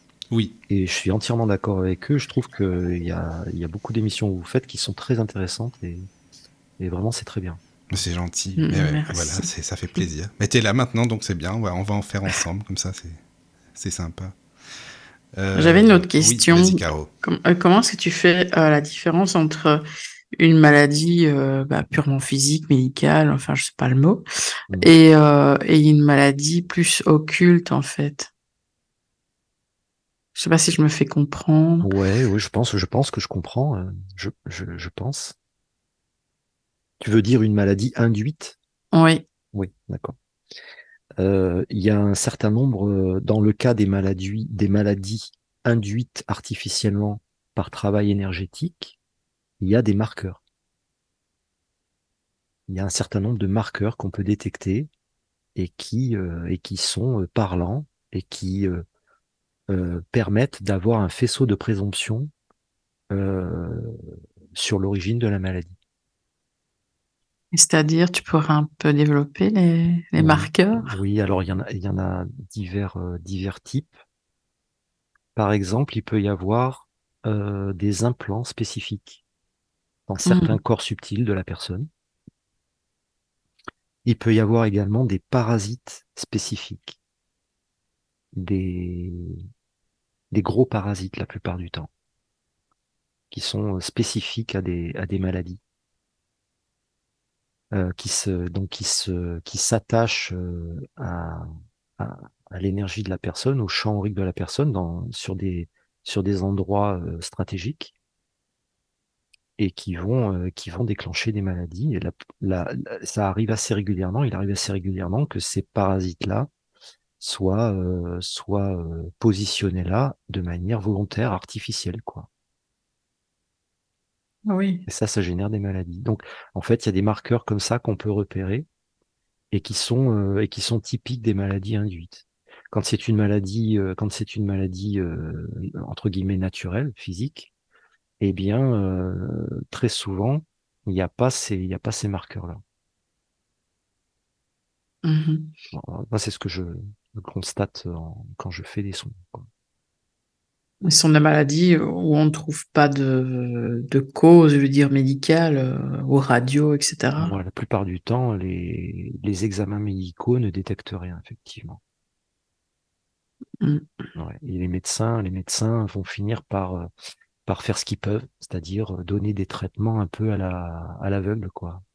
Disant par exemple, vous avez, il y a une, je sais pas moi, je prends un exemple au hasard, une personne qui, qui a beaucoup d'eczéma, euh, par exemple l'eczéma sur tout le corps, c'est dramatique, hein, l'eczéma sur tout le corps, c'est affreux. Euh, bon, ben, quand ils savent pas et qu'ils sont démunis, les médecins ils finissent par donner de la cortisone euh, pour calmer le pour calmer le, le, symptôme, quoi. Mais euh, mais effectivement, euh, la, la cause du problème, euh, la cause du problème est inconnue. Donc euh, euh, les, maladies en question peuvent être vraiment variées. Mmh, la plupart du temps, le fait de, le fait de débarrasser, de débarrasser la personne d'une partie ou de l'intégralité des causes du problème, quand, dans ces cas-là, ça, ça, ça résout le problème en quelques semaines. Mmh, voilà. Donc en fait, oui, il y a des, il y a vraiment des, des marqueurs spécifiques, hein, vraiment. Hein, des marqueurs, par exemple, il y a des, des présences de type, euh, de type reptilien qui, euh, qui sont comme ça, euh, volontairement induites sur, sur, sur des personnes. Et, et, au bout de quelques temps, ça provoque vraiment des, ça provoque des, des problèmes de santé. Quoi. On avait fait une émission sur les implants avec, euh, avec Didier Tizi. Ouais, il nous avait expliqué ça. Ouais. Des, des, implants, il y en a beaucoup de sortes différentes et qui se mettent pas tous aux mêmes endroits ni dans les mêmes corps. Donc euh, c'est complexe parce que là aussi, euh, on, je pense qu'on est loin de tout savoir. Et comme il y a euh, et comme il y a des quantités d'implants qui sont euh, implantés justement euh, par des par des des présences qu'on ne voit pas, c'est très complexe de les de les de les détecter, de les traiter, de les comprendre. Voilà. Voilà. Donc euh, voilà, il y a pour, pour répondre à ta question avec mes mon expérience, c'est ça. C'est-à-dire que je vais, je vais, je vais regarder s'il y a, s'il y a des marqueurs comme ça, spécifiques. Mmh voilà. Ouais. Mmh. Mmh. Euh, voilà. Je sais pas s'il y a d'autres questions sur le chat ou non. Pour l'instant, non. Non. Bah sinon, bah toi, Emmanuel, qu'est-ce que tu euh, conseillerais? Oui, vas-y, vas-y. Alors après, on a beaucoup parlé de, on a beaucoup parlé de tout ce qui va pas. Euh, oui, c'est ça. Des, des présences euh, éventuelles, des magies euh, négatives, etc. Mais euh, dans le dans le monde dans le monde invisible, dans, dans, le monde subtil, il y a de tout. Donc il faut il faut aussi bien garder en, en tête et bien considérer que qu'il y a aussi de très belles choses. Et on vit dans une réalité, dans un dans une dans un univers, une réalité qui est euh, qui est euh, dual. Et donc, il y a, il y a aussi, euh, il y a aussi des, des choses lumineuses et positives partout, quoi. Donc, quand on parle de présence qui peuvent être, qui peuvent être dangereuses ou compliquées dans un lieu, euh, faut pas oublier aussi qu'il y a également des présences qui sont qui sont au contraire très positives. Mmh. Heureusement. Hein. Heureusement. Hein. Et il y a également des phénomènes hein, donc euh, géobiologiques qui sont positifs, heureusement. Voilà. C'est juste pour euh, euh mmh. voilà peut-être euh, aussi rassurer un peu les gens, leur dire attention, il n'y a pas, y a pas que du il y a pas que du négatif, heureusement. Ouais, ouais. ouais. Oui, ça c'est sûr. Tu as raison, c'est important de le dire. Mm. C'est sûr. Après, je ne sais pas pour les auditeurs, qu'est-ce qu'on pourrait leur donner comme message, tu sais, euh, euh, par rapport au lieu d'habitation, euh, s'il y a des ressentis ou des, choses qui peuvent les alerter, par exemple, et puis aussi expliquer un petit peu bah, ce que tu fais comme formation, parce que tu proposes des formations, comme tu le disais au tout début. Après, c'est vrai qu'on n'en a pas vraiment parlé, donc si tu veux, bah, on peut conclure sur, sur ça, ce que tu proposes, donner des petits conseils aux auditeurs, simplement. Et puis euh, expliquer tes formations, et puis donner ton, ton site, et si les gens ont envie de te contacter, eh bien comme ça, ils seront les, les bienvenus. Oui, bien sûr, d'accord. Alors, euh, donc en fait. Il y d'autres euh, choses à dire avant, bien sûr, hein, évidemment. Bon, écoute, on pourrait, on pourrait, je pense, discuter toute la nuit, mais on pourra oui, éventuellement refaire une autre émission. Avec grand plaisir. Décider de décider d'un autre sujet ou d'un oui, sujet voilà. précis. Voilà. Mm, mm. Un conseil que je pourrais donner, que je pourrais donner aux aux, auditeurs, ce serait, euh, euh, enfin c'est pas vraiment un conseil, c'est une information, c'est-à-dire qu'en fait, euh, il n'y a pas de lieu, il n'existe pas de lieu sur la Terre. Alors peut-être au pôle Nord au pôle Sud, mais c'est pas sûr et personne n'est allé vérifier. Mais il n'y a pas de lieu sur la Terre qui soit exempt de phénomènes géobiologiques. Il n'y en a pas. Il y en a partout, vraiment. Et on peut pas les éviter. C'est et puis c'est pas l'objet de les éviter. C'est la nature qui est comme ça, c'est la terre qui est, fabriquée comme ça, on est dessus, et donc il n'y a pas de il y a pas de il n'y a pas euh, lieu de faire autrement. Hein. Parce que je dis ça parce que il y a des pratiques aussi euh, parfois euh, de, gens qui, qui font de la géobiologie. Je dis pas géobiologue, mais des gens qui font de la géobiologie et qui font des choses qui sont qui sont discutables. Euh, donc, euh, par exemple, euh, il y a des gens qui, qui vont agir, par exemple, sur les réseaux telluriques, qui vont vraiment les, les agir dessus de manière, de manière qui me semble discutable parce que les réseaux telluriques font partie de la, de la nature, de la constitution de la, de la planète.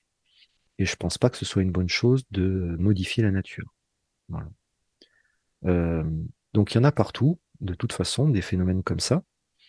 Et euh, si euh, il y a dans un lieu des, des ressentis euh, particuliers qui sont liés à ça, c'est vraiment une bonne idée de pas de pas les étouffer et de les écouter, même si le mental prend le dessus et puis en se disant mais non, je suis en train de, de m'inventer des choses ou de, ou de délirer. La plupart du temps, c'est pas le cas. Donc si je devais donner un conseil, ce serait d'écouter d'écouter ses ressentis, surtout dans un lieu, euh, dans une habitation où on passe beaucoup de temps, on a envie d'être bien. Et il n'y a pas de lieu, encore une fois, j'insiste, il n'y a pas de lieu exempt de phénomènes géobiologiques négatifs. Il n'y en a aucun. Voilà. C'est peut-être aussi, euh, enfin moi je, je, je, me réfère à la période Covid où les gens sont restés enfermés longtemps chez eux. J'ai eu l'impression aussi qu'à ce moment-là, il y avait plus de demandes. Oui, c'est possible, oui, effectivement. Mm. Ouais, ouais. Euh...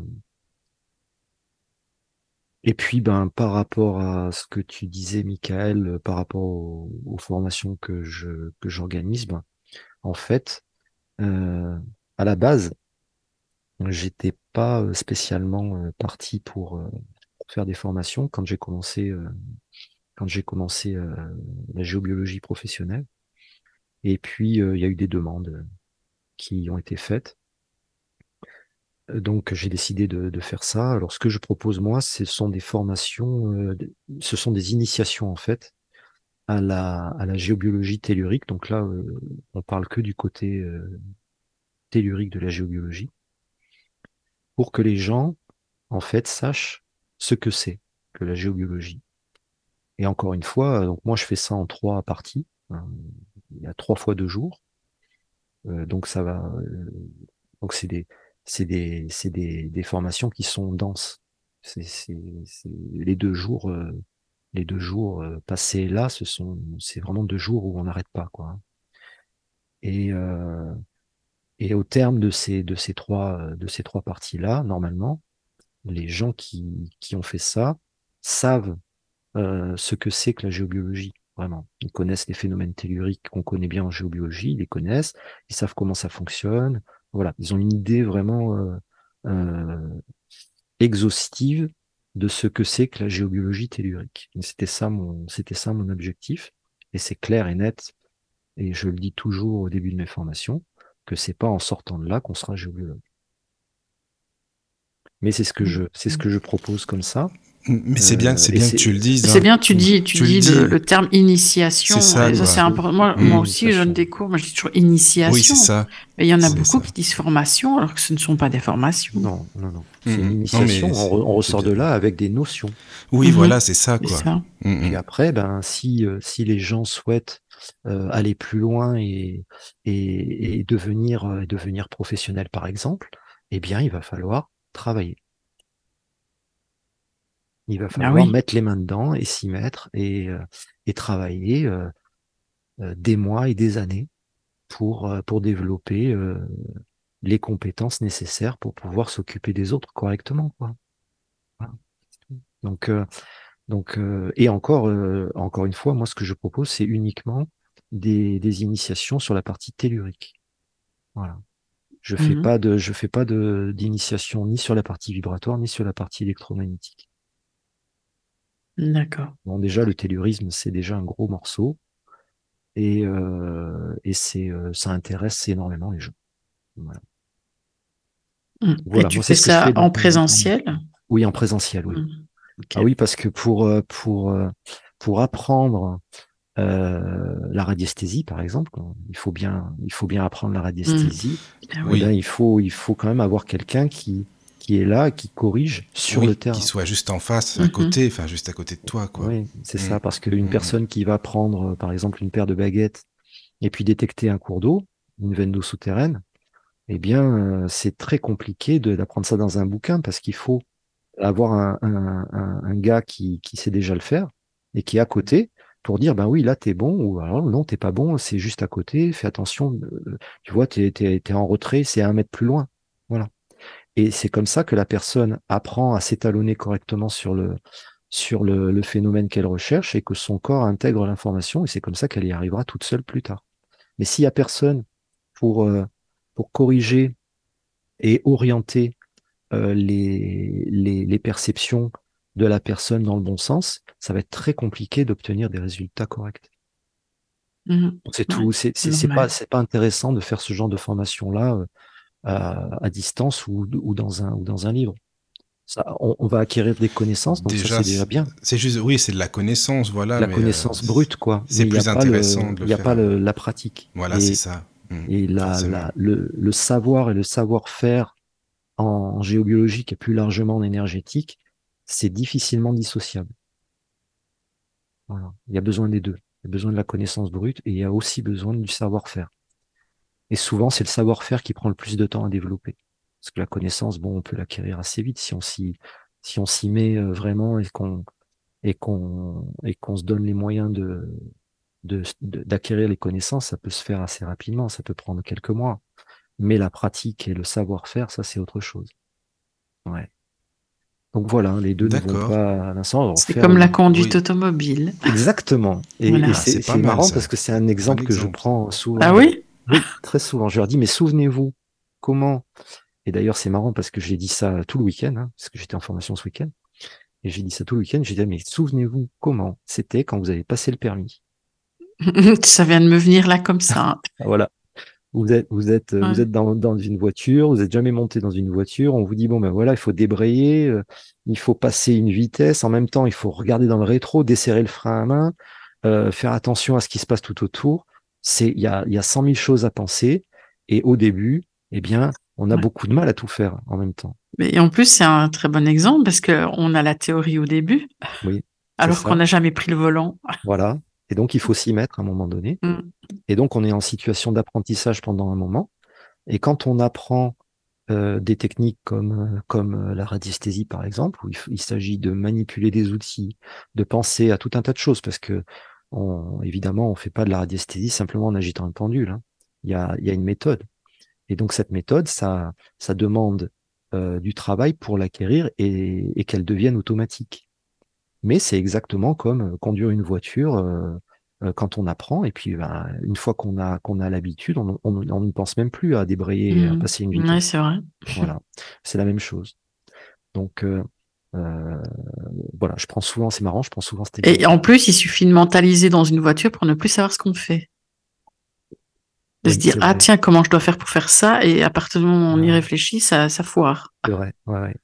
Pour la pour la pour les, les techniques les techniques énergétiques comme comme ça comme la radiesthésie c'est exactement la même chose c'est-à-dire qu'au début on va galérer on va se dire ah là là bon alors donc du coup il faut que je fasse ci il faut que je pense à une convention mentale qui soit claire il faut pas que je me trompe euh, sur ci ou ça mon pendule il faut que je le tienne comme ci comme ça machin mes baguettes bon et puis, euh, et puis euh, au bout de, au bout d'un an ou deux euh, de faire ça, on n'y pense plus, quoi. Mmh.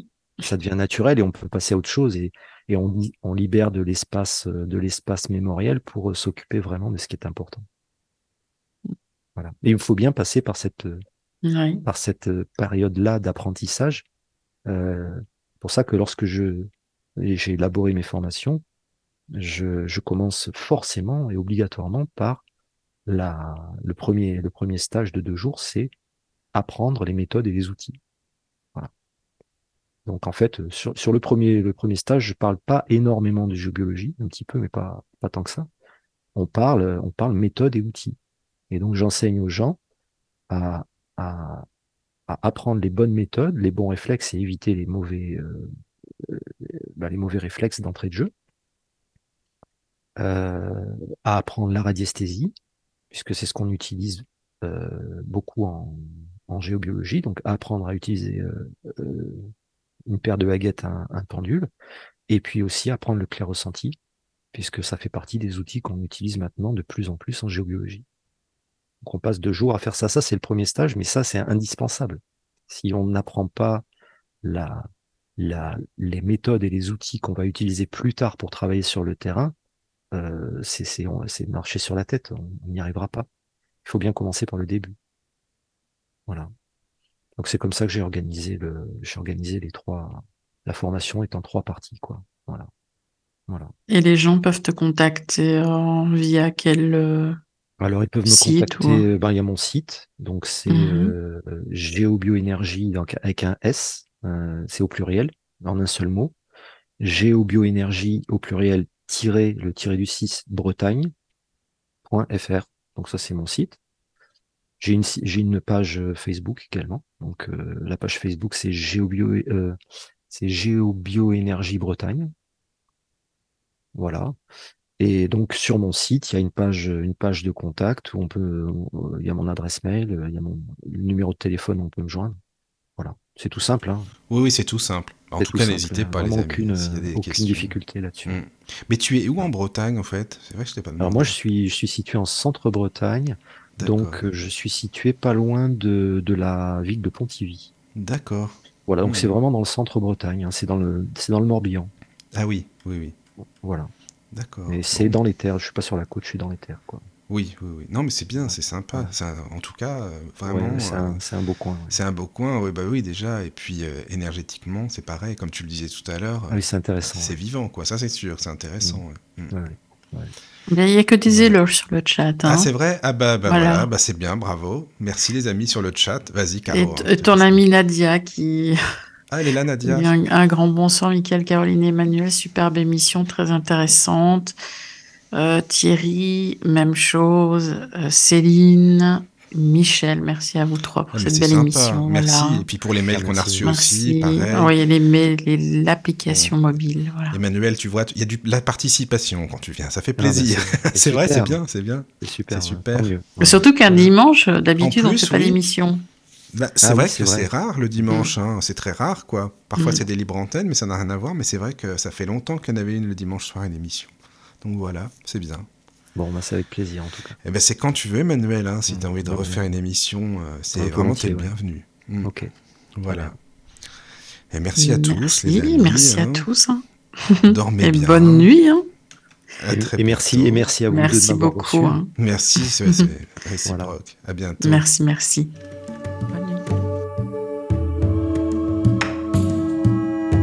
Bienvenue sur la radio du Lotus.